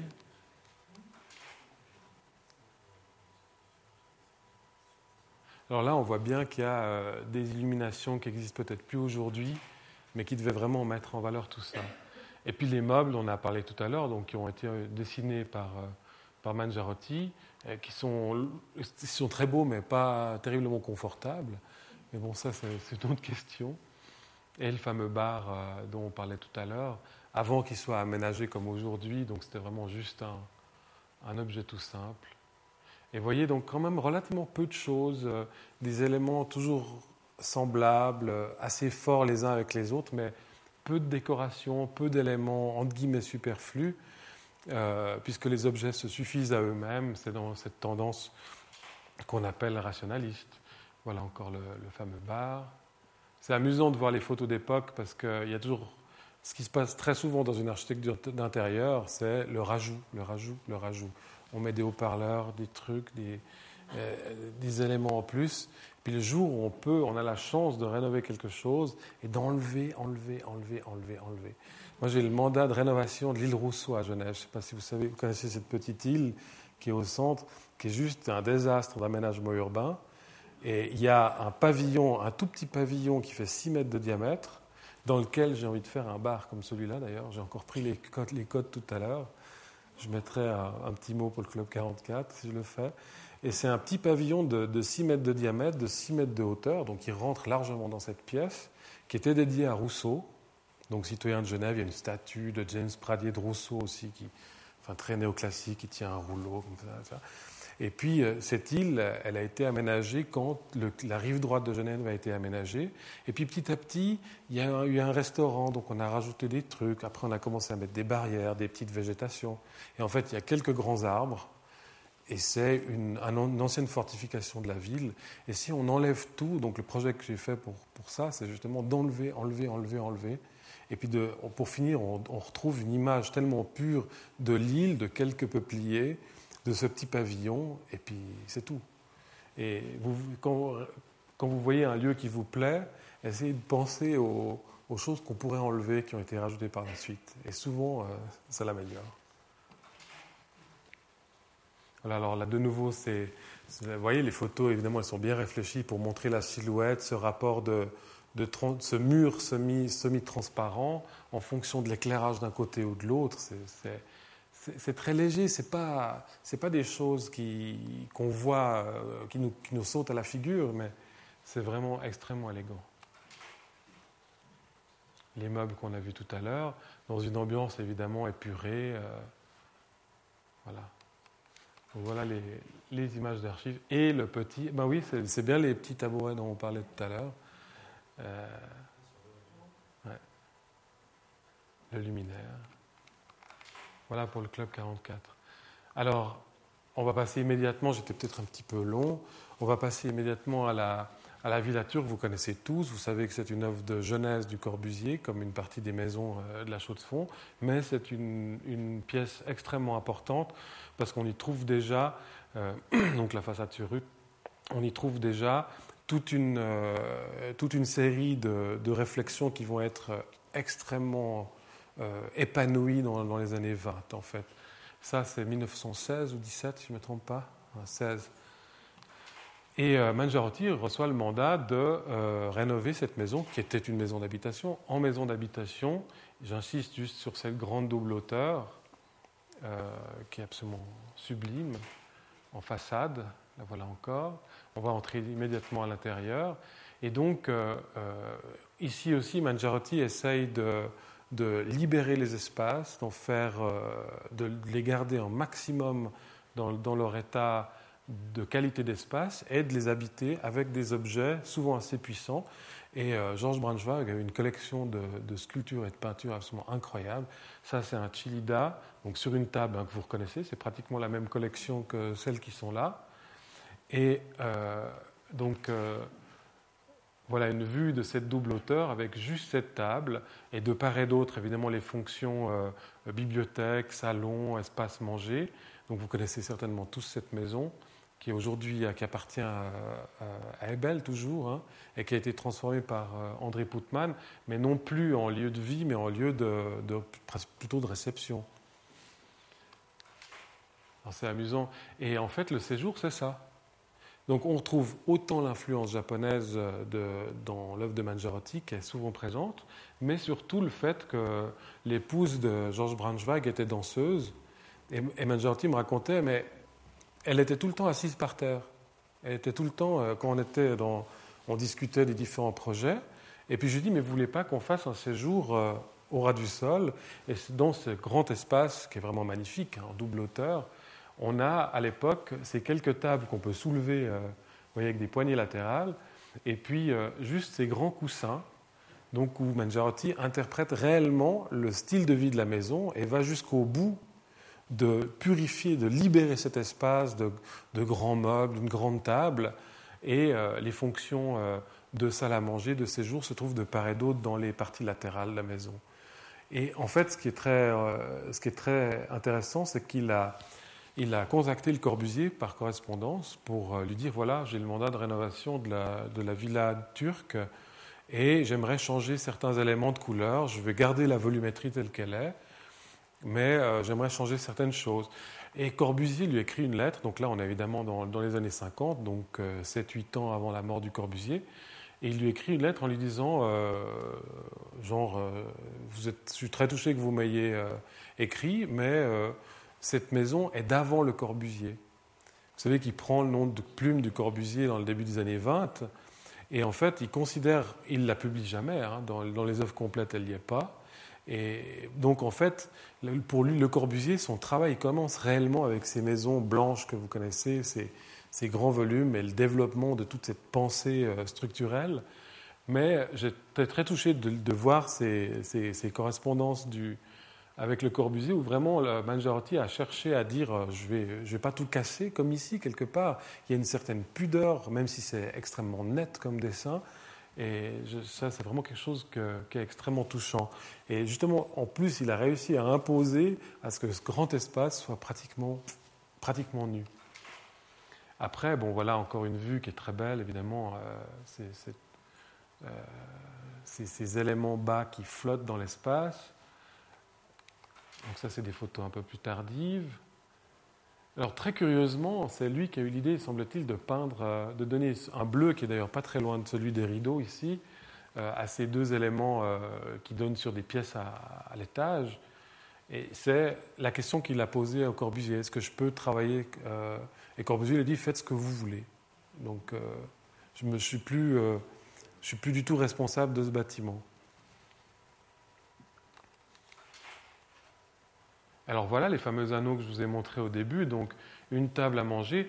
Euh, c'est une maison qu'il a continue, que Mangiarotti, en fait, il a, il a vraiment la chance d'avoir un contact euh, très suivi avec ses, clients et ses maîtres d'ouvrage.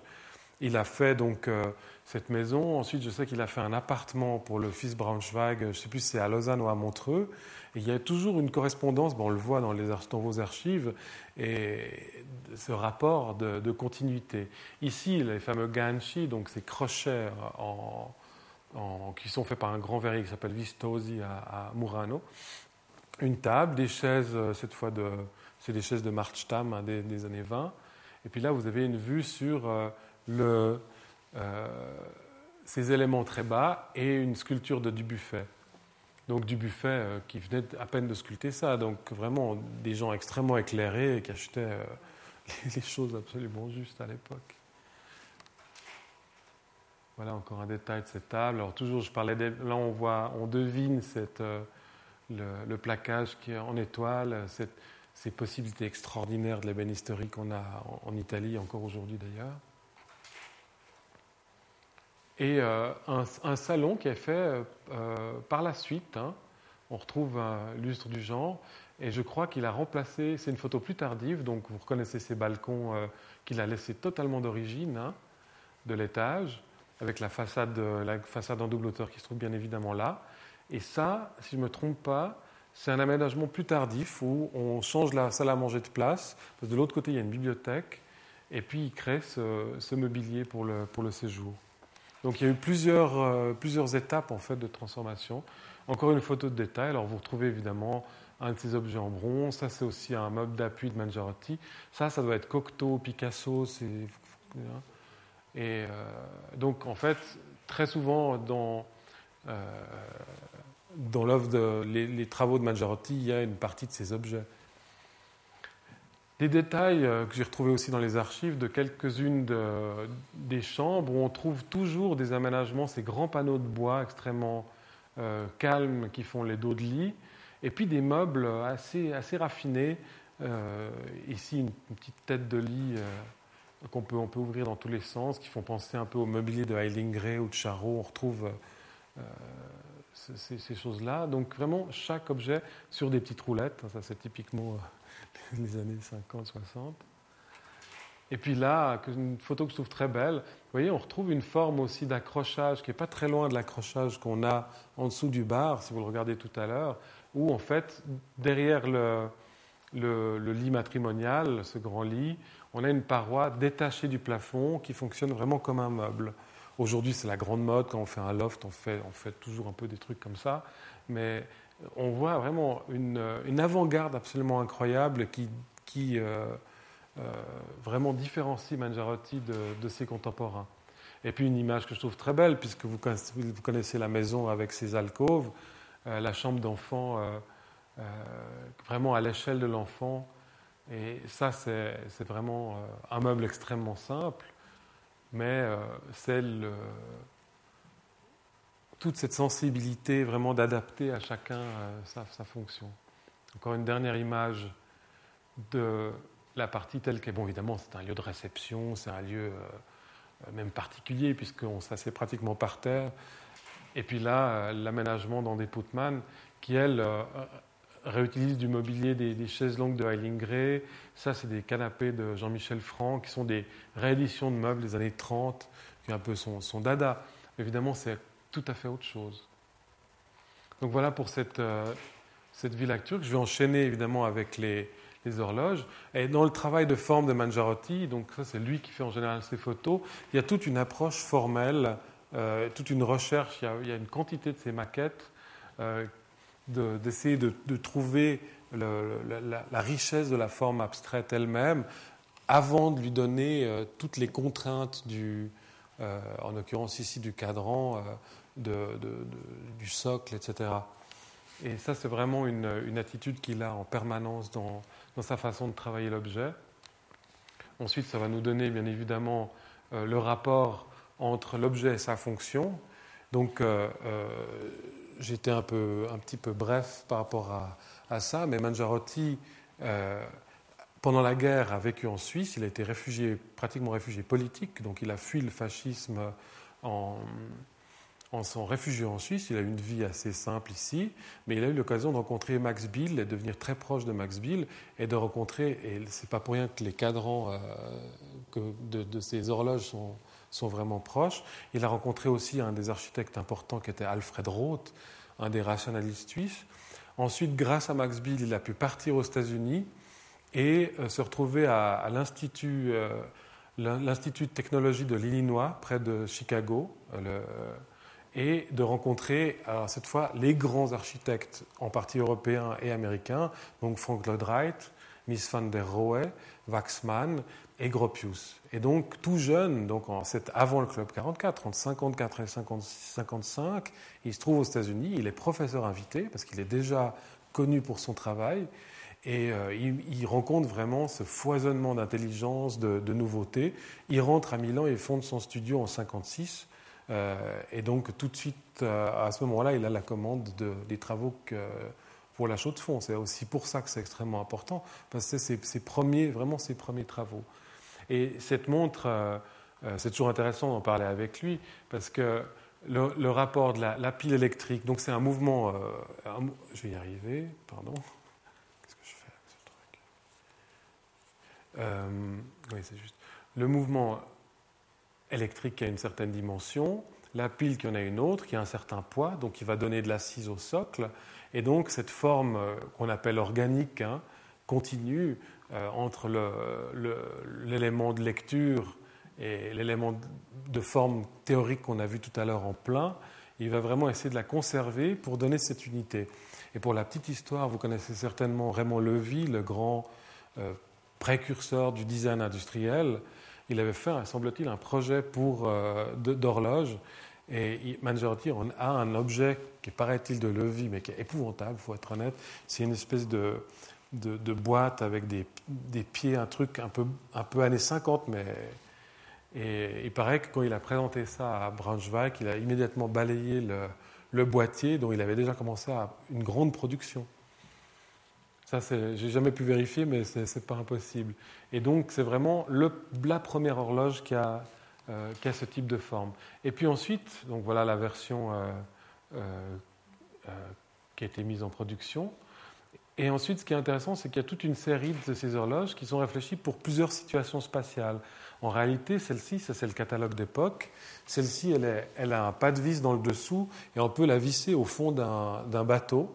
C'était une des idées où elle peut vraiment être lue euh, euh, en hauteur. Donc ça veut dire qu'elle peut être sur une console d'entrée ou dans un rapport qui n'est pas forcément celle du bureau. Ça, c'est le modèle de bureau, donc qui est légèrement incliné mais plus droit. Et puis encore une toute petite qui est pratiquement un réveil matin ou à poser sur le bureau. Et par la suite, se sont développées d'autres, horloges murales. Et dans, les esquisses de Mangiarti, on voit toujours le rapport entre l'horloge et le regard. Et ça, c'est vraiment euh, une chose qu'on perçoit bien dans, cet objet. Alors voilà, c'est toujours intéressant, ces documents techniques. Euh, la construction, c'est vraiment un objet remarquable. Ça, c'est de la fonte d'aluminium, si je ne me trompe pas. Bon, évidemment, un verre acrylique.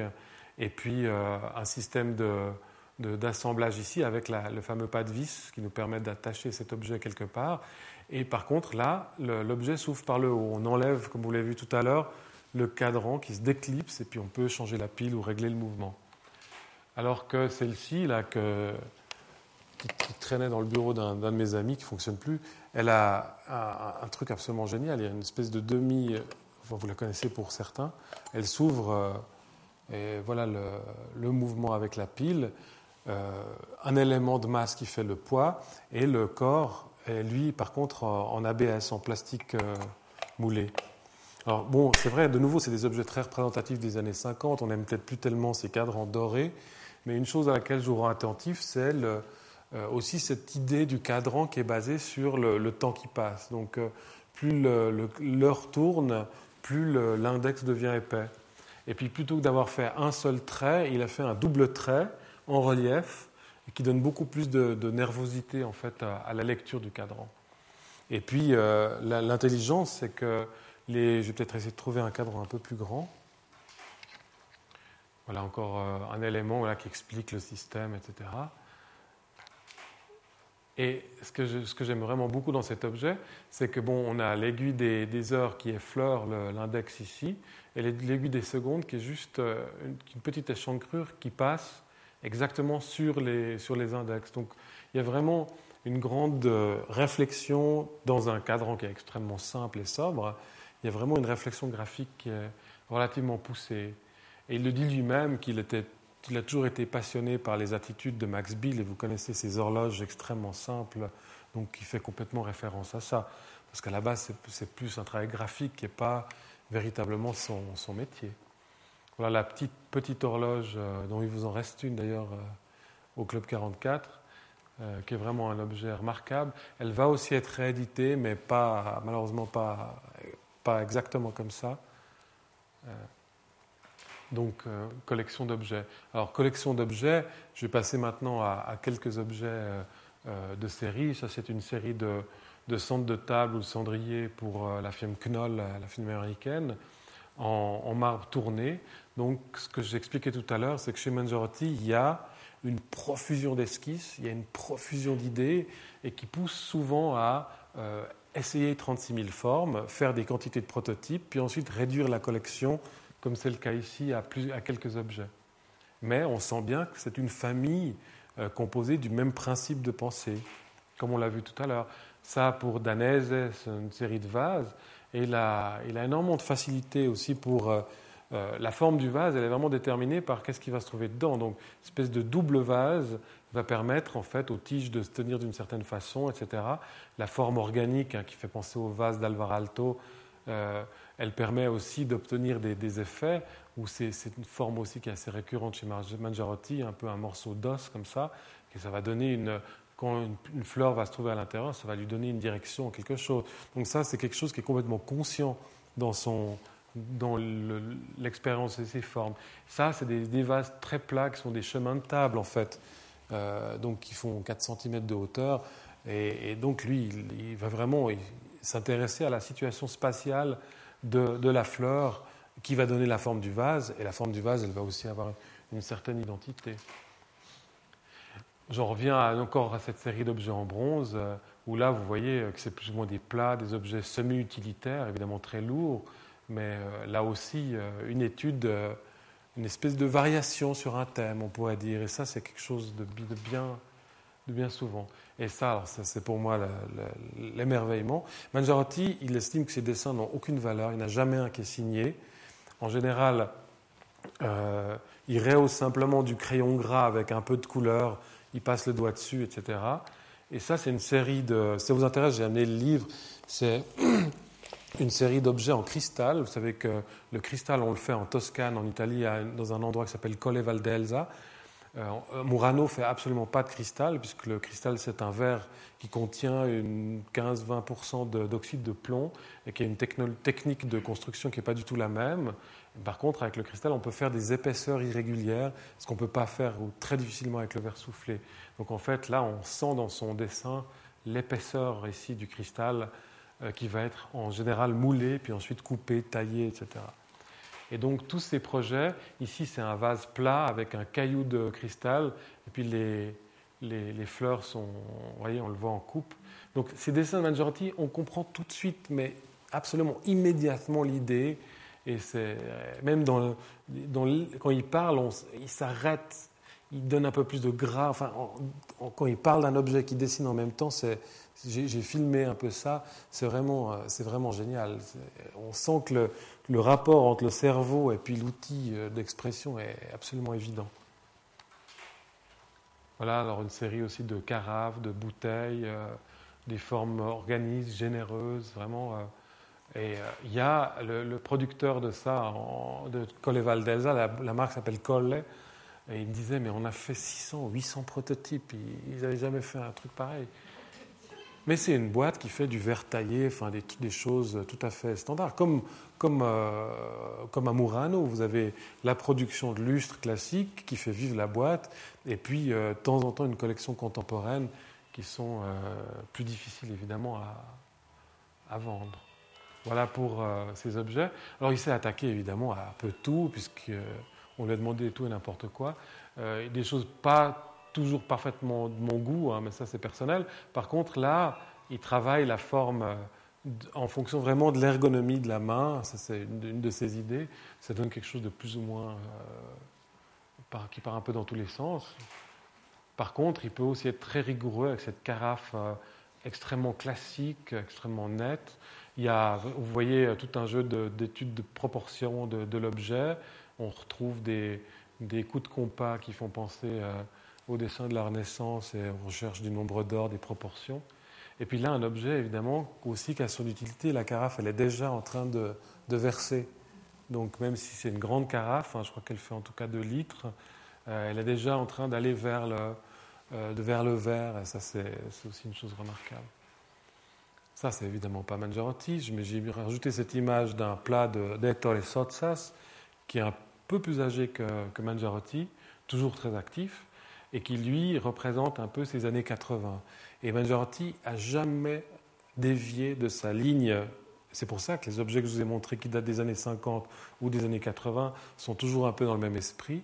Et bien dans les années 80, il a fait moins de choses parce qu'il a refusé de. Quand tout le monde voulait de ce qu'on appelle en partie le postmodernisme, euh, le groupe Memphis à l'époque est un groupe absolument génial à Milan, hein, financé par une boîte de luminaires qui s'appelle Artemide, a, vraiment euh, pu. Sotsas s'est entouré de tout jeunes créateurs et a vraiment c'était une émulsion absolument splendide, mais qui est dans un esprit qui, que, que, déteste parce que c'est absolument pas lié à ce rapport euh, logique des formes, constructifs. C'est vraiment ces éléments qui sont plus décoratifs que des éléments qui soutiennent réellement un plateau. Donc je voulais juste faire cette petite parenthèse sur ces années 80 où Mangiarotti n'a fait aucune concession et il a eu beaucoup moins de commandes dans cette période. Et là, euh, un, vase euh, de nouveau découpé, euh, découpé avec un fil. Vous savez qu'à Carrare, on peut, vraiment on découpe le marbre avec des grandes scies, mais on a des possibilités de faire des choses absolument étonnantes. Donc il y a une espèce d'extrusion de, de, ce volume de, marbre avec deux trous qui servent de vase. Donc des expériences techniques, mais aussi des expériences formelles qu'on retrouve, beaucoup ça, ça date des années 60, et qu'on retrouve plus tard, dans ce que je racontais tout à l'heure, un escalier découpé dans une seule pièce de marbre qui fait 4 cm d'épaisseur. Et là, vous avez quand même 4 marches, donc euh, ça fait pratiquement un mètre de large. Et puis évidemment, aujourd'hui, vous savez que a fait un projet en marbre ensemble, ce qui fait que j'ai visité une, une, de ces usines à Carrare qui fait 20 km, où on fait 300 000 m2 de, de, de sol par année et puis euh, où les technologies de découpe du marbre sont juste hallucinantes. On a des, des, scanners qui scannent les plaques de marbre, qui scannent les défauts du marbre pour couper la pierre dans la bonne direction sans passer par les, euh, sans toucher les, pour rationaliser la découpe de, la pierre. Ça existe avec des machines euh, de découpe de la tôle, etc. Et puis donc Mangiarotti, dans les années 80, puisque c'est le cas de, cet objet-là, va complètement adapter sa pensée à ça. Et donc vous avez un bloc de marbre vu en plan, et puis ensuite votre, euh, votre, euh, euh, votre élément, votre outil va découper cette forme. Évidemment, c'est un outil particulier qui permet de faire ça. les marbriers à, à peuvent, à partir d'un bloc, on peut faire un ressort. Ils ont des fraiseuses à 9 axes, c'est-à-dire qu'on peut commander l'outil pratiquement plus facilement que la main. Donc c'est vraiment euh, lui commence d'abord par s'intéresser aux technologies qui permettent de, faire le projet. Donc voilà un peu où on en est. Encore un croquis, donc je vous ai dit tout à l'heure qu'un de ses grands dadas d'aujourd'hui, c'est la sculpture.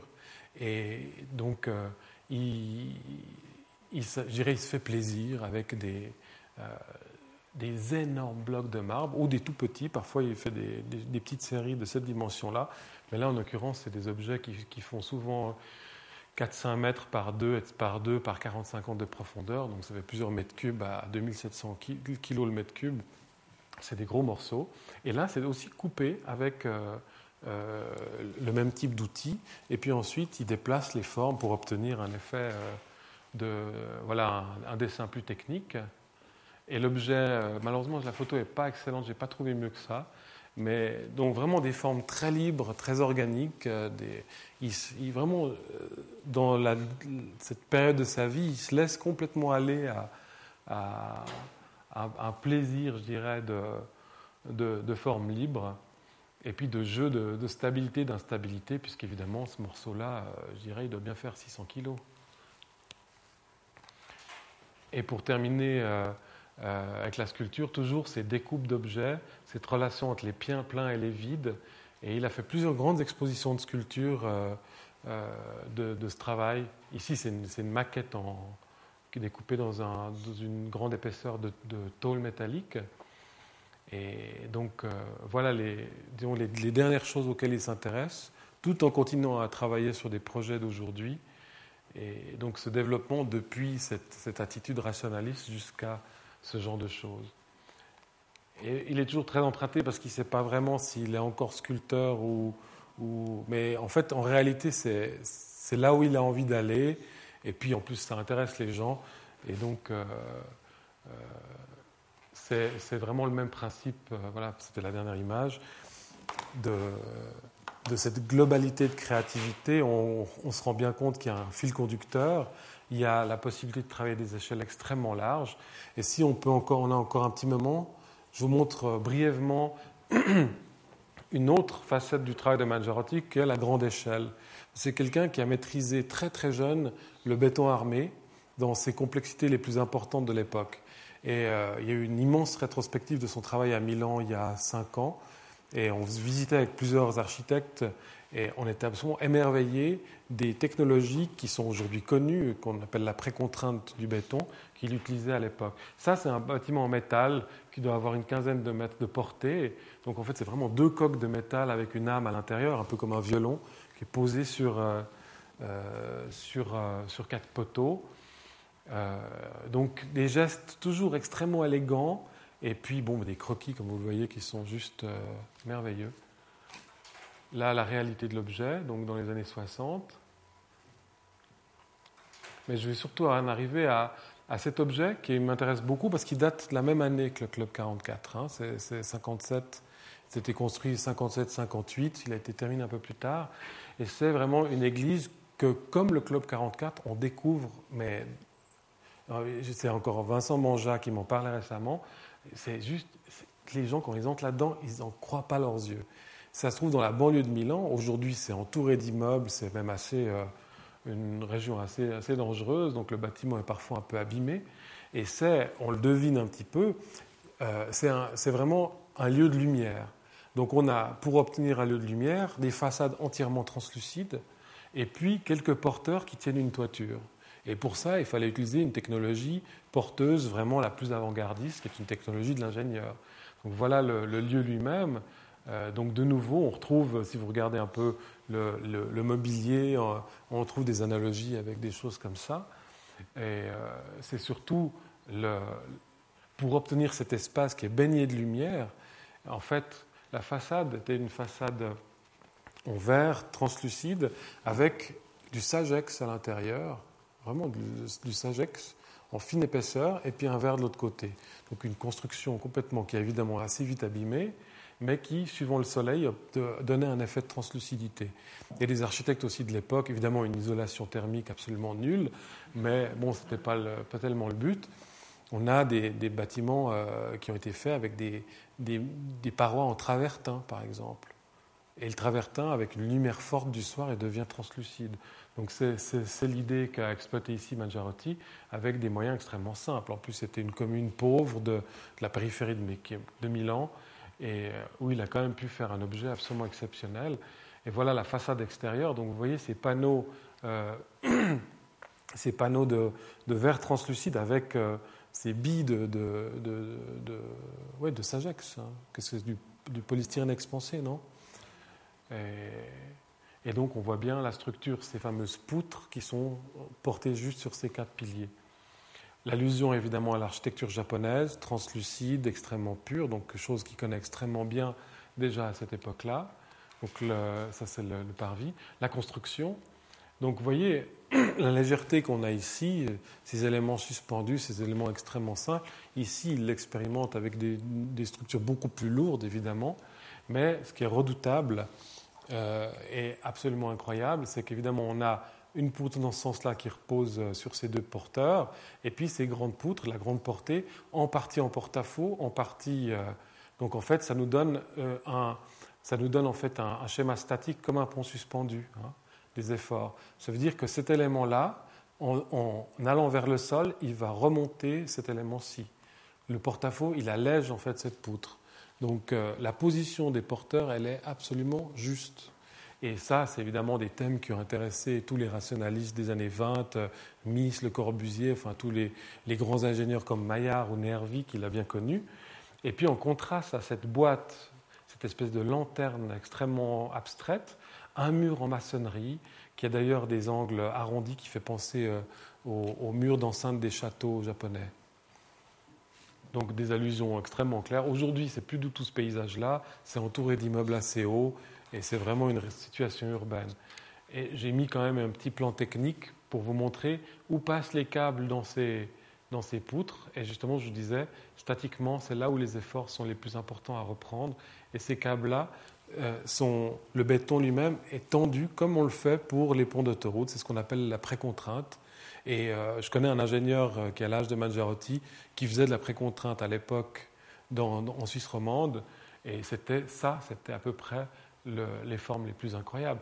Et vous voyez, il y a extrêmement peu de matière. Donc le béton, il est réduit au minimum. Ça, c'est les armatures du béton. Et ça, ce sont les câbles euh, qui, rigidifient encore le, système. Donc, outre l'ingéniosité de l'espace, la réponse au programme lui-même, il y a encore une technologie extrêmement pointue. Et euh, c'est pour ça qu'en voyant les, images de chantier, là où il y a des contreventements, euh, là où il y a des poteaux, les sections des poteaux ici, euh, je pense qu'on peut faire difficilement plus fin. Et c'est quelqu'un qui a depuis toujours, vraiment Mangiarotti, il a une espèce de facilité à savoir les épaisseurs. On a fait ensemble une petite lampe de, chevet en albâtre s'appelle Punto Luce, comme un point de lumière. Et puis en fait, on a reçu les premiers, donc on tourne l'albâtre comme du bois, je vous ai montré une image au début. Et il avait dessiné la, coupe euh, parfaitement juste. Les, gens de Volterra ont, tourné le machin, et puis il, a touché l'intérieur, ça ne lui convenait pas parce qu'il y avait trop de matière dans certaines zones. Et là, l'image que je vous montrais au début, c'était une discussion avec lui. On disait non, mais il faut. Euh, j'ai envoyé un dessin euh, aux, artisans pour qu'on ait vraiment cette logique-là. Parce qu'il a vraiment, évidemment, avec cette expérience, un sens de, la quantité de matière à utiliser. Et ça, bon, c'est un peu technique, mais c'est absolument génial. Et en fait, on était euh, à cette visite, il y avait ces dessins d'origine du bureau.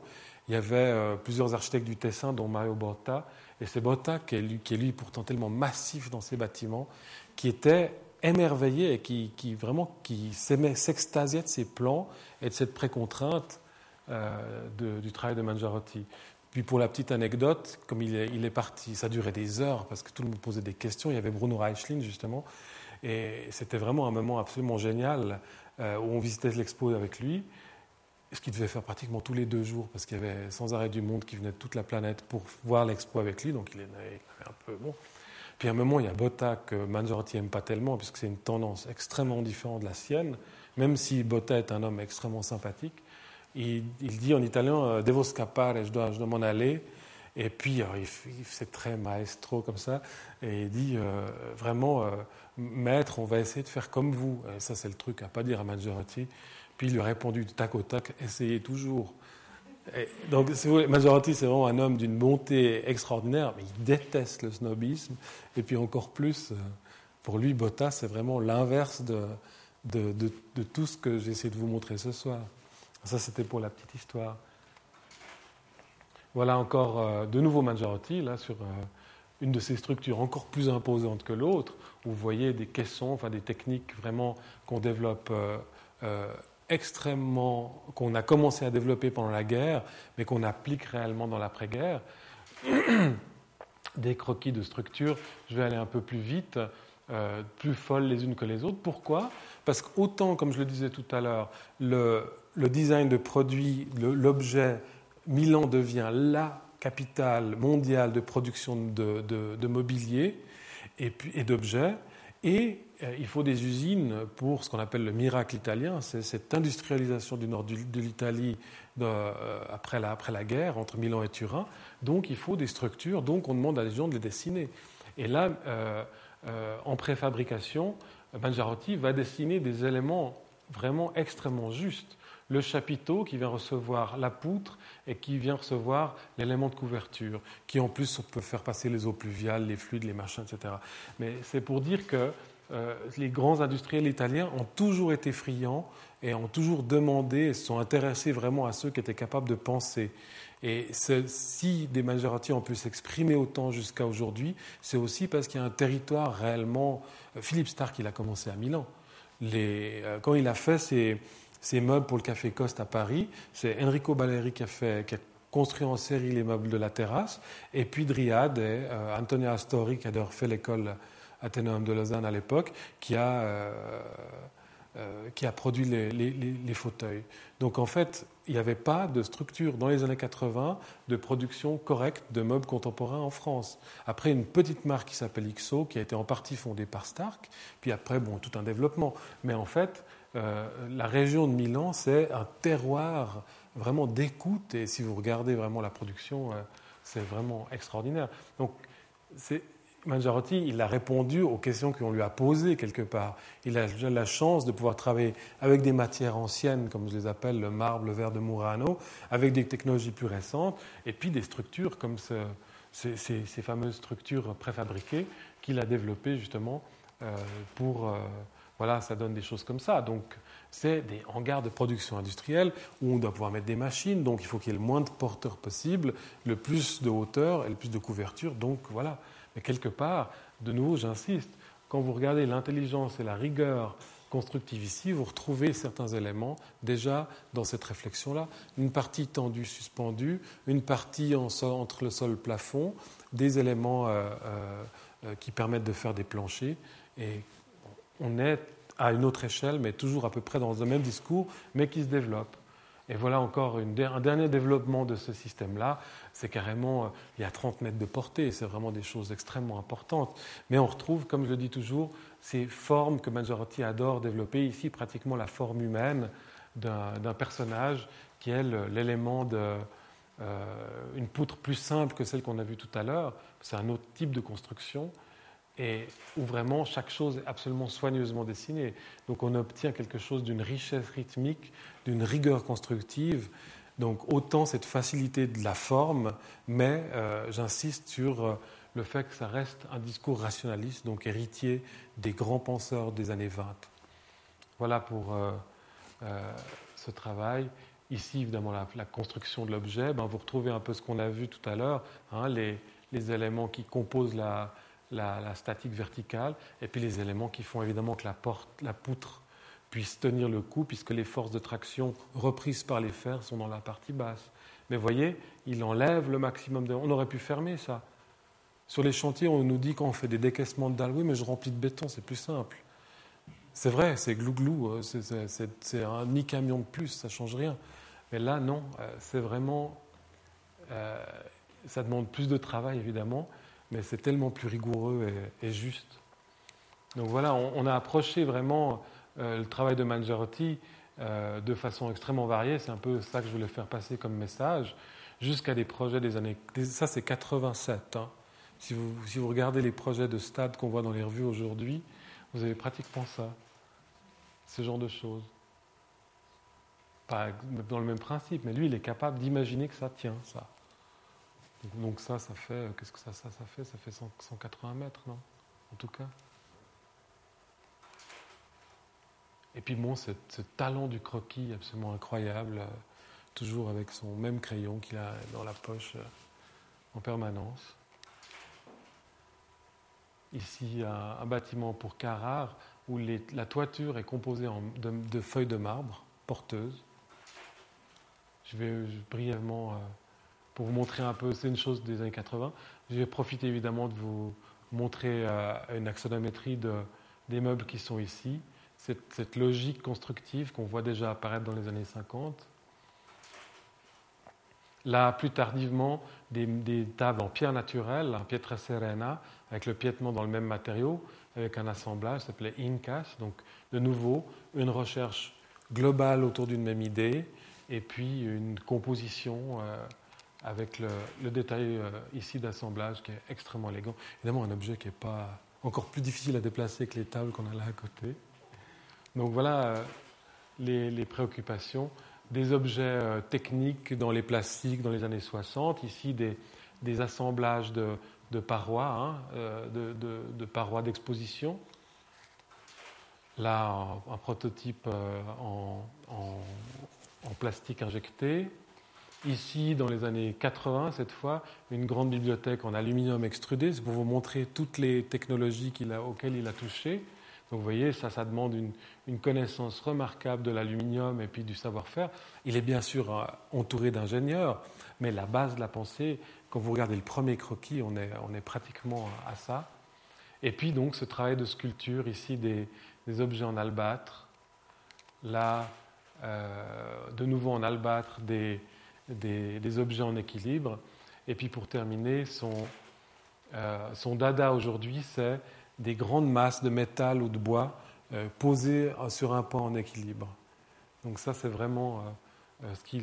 Évidemment, ça fait penser à des formes des années 50, ça fait penser à un registre formel qu'on dirait presque de tous les temps, des belles matières, des bronzes, des, matières qui ont des textures, mais aussi des, des matériaux industriels. Ils travaillent avec d'énormes tôles euh, qui finissent par rouiller, donc qui font souvent euh, entre 7 et 8 cm d'épaisseur.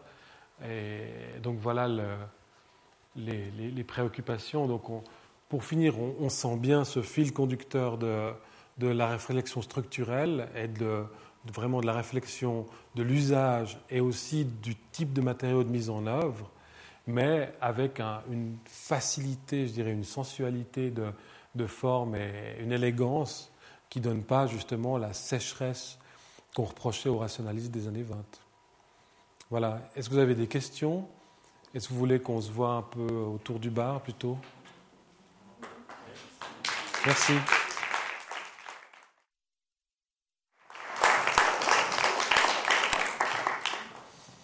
Pour ceux qui ont envie de feuilleter, là, j'ai un, livre sur, euh, sur le cristal où vous avez vraiment 240 euh, 000 dessins et prototypes, dont les deux tiers ont été édités. Et puis ça, c'est euh, une chose magnifiquement rare, qui est cette, toute première édition où sont publiés le Club 44 et les horloges. Donc ça, je vous les laisse à regarder si vous voulez.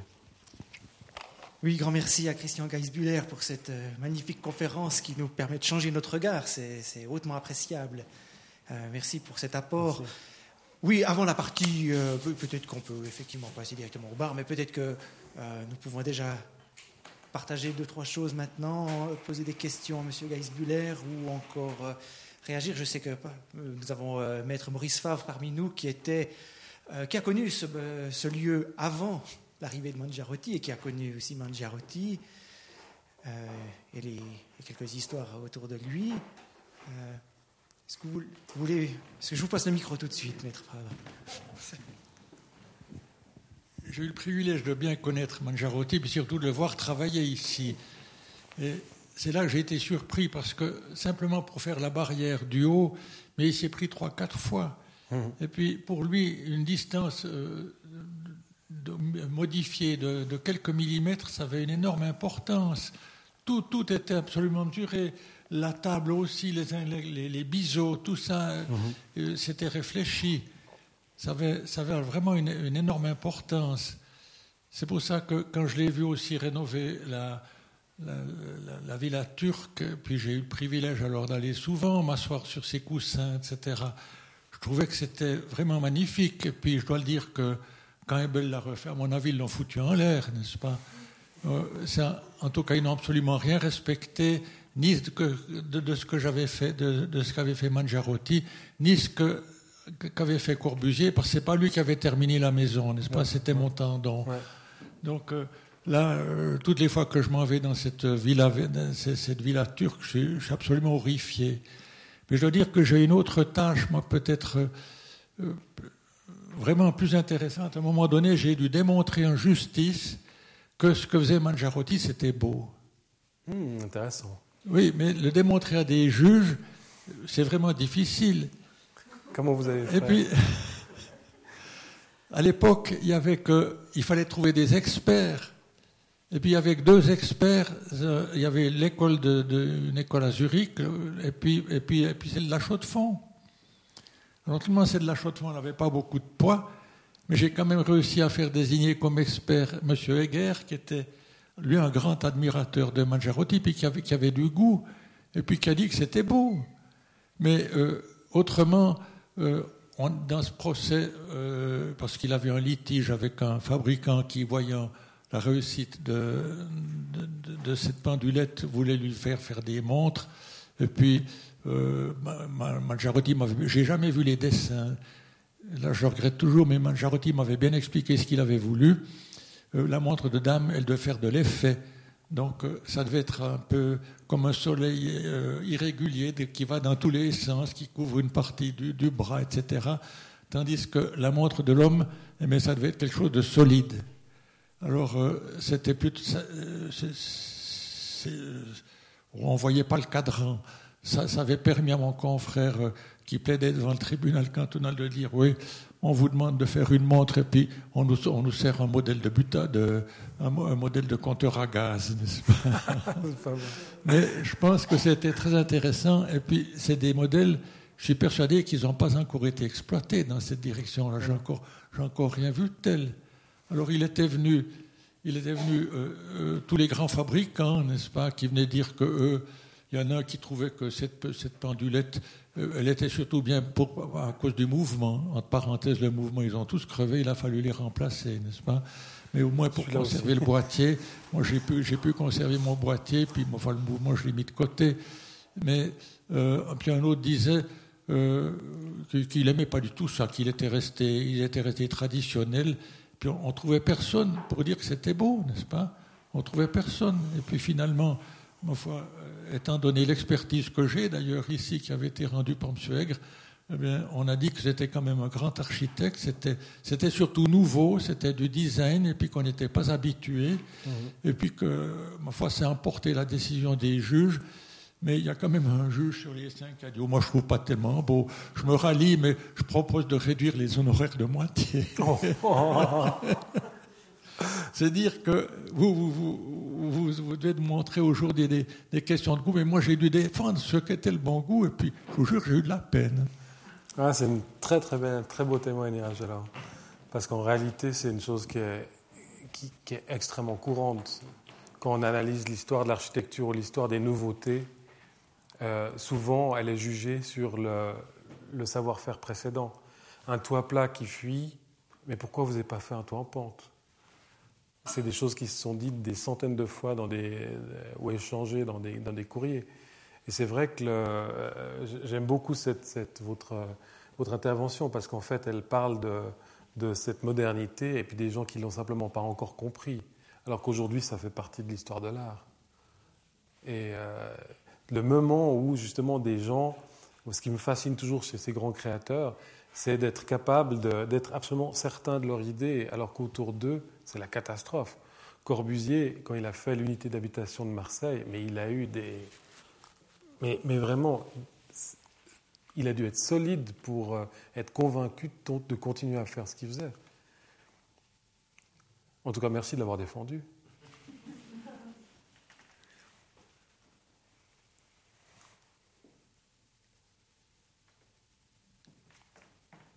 Tous choisi l'option euh, bar informel, bar, ouais, bar Mangiarotti. Euh, oui, encore un maître Favre. Vous nous avez montré ces structures, et puis je trouve qu'elles ressemblent étroitement au, au, mobilier qu'il avait fait ici pour le Club 44. Tout à fait. Et puis ce mobilier, tout d'un coup, il a disparu, puis on l'a remplacé par du mobilier parce qu'on n'arrivait plus à, à, à, désosser les, les, les, meubles. Et puis, euh, au moment où, au moment où les avait, les avait dessinés ici, je me rappelle très bien que les architectes du coin me disaient Oui, du bois, ça ne peut pas jouer. On les pose une fois, mais on ne pourra plus jamais les démonter pour les, les refaire. Et puis, oui, pour les arranger, pour nettoyer ou pour faire. Mhm. Et puis, tout d'un coup, ces meubles ont disparu. Moi, je l'ai toujours regretté. J'ai jamais su comment. Il y a une espèce de coup de force là dans, dans la direction du club. Puis on n'en a même pas conservé un ou deux. Mais je constate qu'ils avaient exactement les mêmes structures que celles que vous nous avez montrées. Absolument. Mais bon, le problème, c'est de nouveau, c'est des prototypes. Et euh, ben, vous avez raison. Euh, il, y a différentes réalités. Ils n'étaient pas extrêmement confortables. Euh, on se tenait peut-être différemment aujourd'hui, puis on exigeait moins de l'ergonomie. Ils étaient plus larges, donc moins de place. Euh, on trouve ça dans tous les, dans les lieux publics, en fait. On a remplacé, à peu près toutes les décennies, on remplace dans un aéroport, dans un espace public, parce qu'il y a toute une série d'évolutions sociales, puis aussi de, de besoins de plus en plus de place. À l'aéroport de Genève, les, premiers fauteuils, ils faisaient pratiquement 80 par 80. Aujourd'hui, il y a des chaises qui sont plus petites que ça dans les espaces publics. On n'a pas suffisamment agrandi les espaces, donc on joue sur la dimension des choses.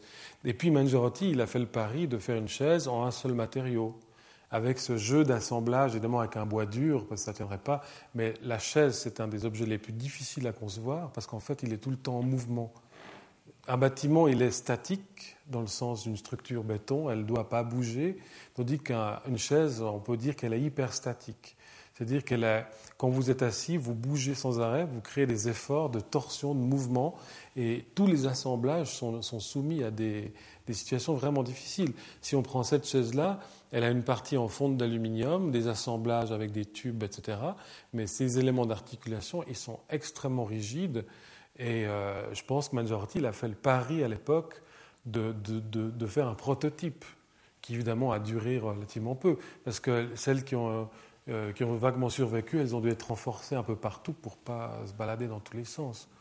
Pensez à la chaise bistrot de Tonnette, hein, la chaise euh, qui est vraiment un, un, des premiers, c'est la première chaise industrielle qui va, en plus, quand elle est démontée, on peut en mettre 20 dans un, mètre cube et puis les disperser à travers toute la planète. La technologie de construction géniale, c'est le être cintré à chaud, etc. Les assemblages ne sont pas complètement rigides. Et une chaise bistrot, à long terme, on peut, on peut toujours la resserrer. Et puis si, vous observez sa construction, elle est justement, elle a la possibilité de bouger légèrement de côté. Ce qui n'est pas le cas justement de cette chaise, qui, euh, si on commence à la, on crée un effort de déversement, euh, elle, elle, se rompt, elle s'abîme, elle s'use. Oui, si je peux ajouter une petite note de, de Béotien, il y a quelques, années, là, on avait euh, réfléchi euh, au changement de ce mobilier, donc les, chaises sur rail, et puis on s'est dit, tiens, on pourrait faire un facsimilé des chaises de Mangiarotti. Et j'en ai pris, on en a encore quelques-unes à la cave, et je suis allé chez un ébéniste. Et quand il m'a vu arriver, il a dit, ah mais ça, c'est pas une chaise, c'est pas possible, le, dossier casse forcément. Il ne s'était même pas assis, l'ébéniste, hein, donc c'était quelqu'un de la ville. Et, et alors il a pris la chaise, et puis ensuite on a effectivement constaté que quelqu'un avait rajouté après des, renforcements métalliques. Et ensuite, moi j'ai trouvé dans la correspondance et dans les dossiers des archives du club de la correspondance qui date déjà de 57-58, où euh, euh, les, gens qui faisaient le club à l'époque se posent déjà des questions. Et vous avez d'ailleurs une, sous verre dans l'exposition une lettre où on explique déjà qu'il euh, y a un problème avec ces chaises et que ça va causer un gros souci, qu'elle casse quand on s'asseye dedans parce que le, poids n'est pas au bon endroit. Mais il y en a une là, oui. Je vais la chercher? Oui, oui, bien sûr, oui. Donc, euh, donc euh, les chaises Mangiarotti, c'était un des gros problèmes, c'est un des grands guillemets, ratages de, cette opération-là. Mais euh, non, alors esthétiquement, et puis vous avez vu aussi une photo où, qui est aussi là, les chaises Mangiarotti permettaient d'aménager la salle différemment. Et c'est pour ça que nous avons les nouveaux sièges qui sont là depuis quelques semaines ont le projet de pouvoir revenir à cette modularité d'autrefois. Déjà, c'est un objet très encombrant en fait. On, on, a le même système d'assemblage qui est très logique quand il ne prend pas trop de charge, mais ici on est ennuyé. Le, le, le rapport d'assemblage avec ces deux chevilles, ça ne tient pas le coup. Donc, euh, si vous voulez, le, le risque euh, dans, quand on commence à s'attaquer à faire une série d'objets sur le même type, c'est qu'il y a des limites. Ça, c'en est une. Mais bon, c'est ces expériences qui font. Euh, mais c'est un objet, c'est très intéressant parce qu'il y a plusieurs formes du genre. On trouve dans les années 50 euh, des, des, objets un peu dans ce type-là. Pierre Jeanneret, l'associé du Corbusier, on a, fait des choses pas tout à fait dans l'esprit, mais dans, le genre. Donc c'est dans l'air du temps, mais c'est vrai que c'est un objet un peu hybride. Sûr, hein, donc il y avait des coussins. Assez, assez vous dedans, c'est juste. Euh, il y avait des petits coussins de 4 cm d'épaisseur à peu près. Mais c'est vrai que moi, ce qui m'intéresse dans les images que je vous ai montrées, c'est la qualité formelle de ces objets dans l'espace. C'est-à-dire que c'est un objet qui reste un meuble, ce qui est bien réfléchi, ça reste un meuble où chacun est dans son siège, comme au théâtre quelque part, qui sont assemblés, ils étaient assemblés ensemble, mais chacun avait quand même suffisamment de place. Et puis l'effet de, banc qu'on retrouve, alors évidemment dans l'église qu'on a, a vu tout à l'heure, l'effet de graphique, je dirais, du meuble, il est magnifique. Donc qu'est-ce qu'il a voulu favoriser? Alors voilà, ça c'est un autre discours. Ça c'est de l'archéologie. Elle est un peu... Euh,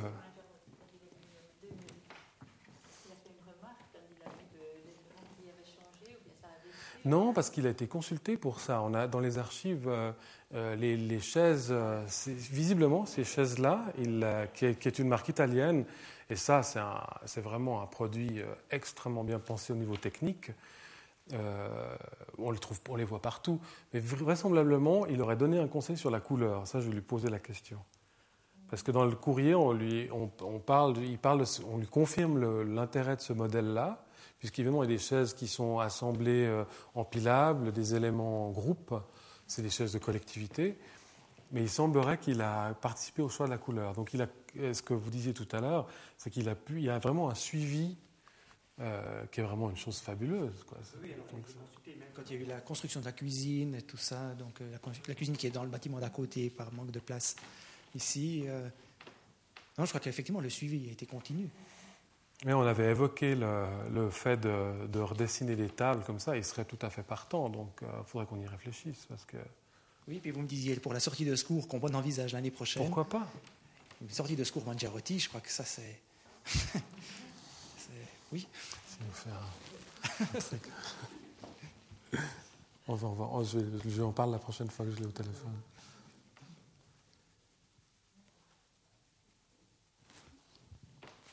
On glisse On glisse. Encore merci Christian Geisbuller pour cette, euh, cet apport très enrichissant, c'est c'est d'un moindre mot.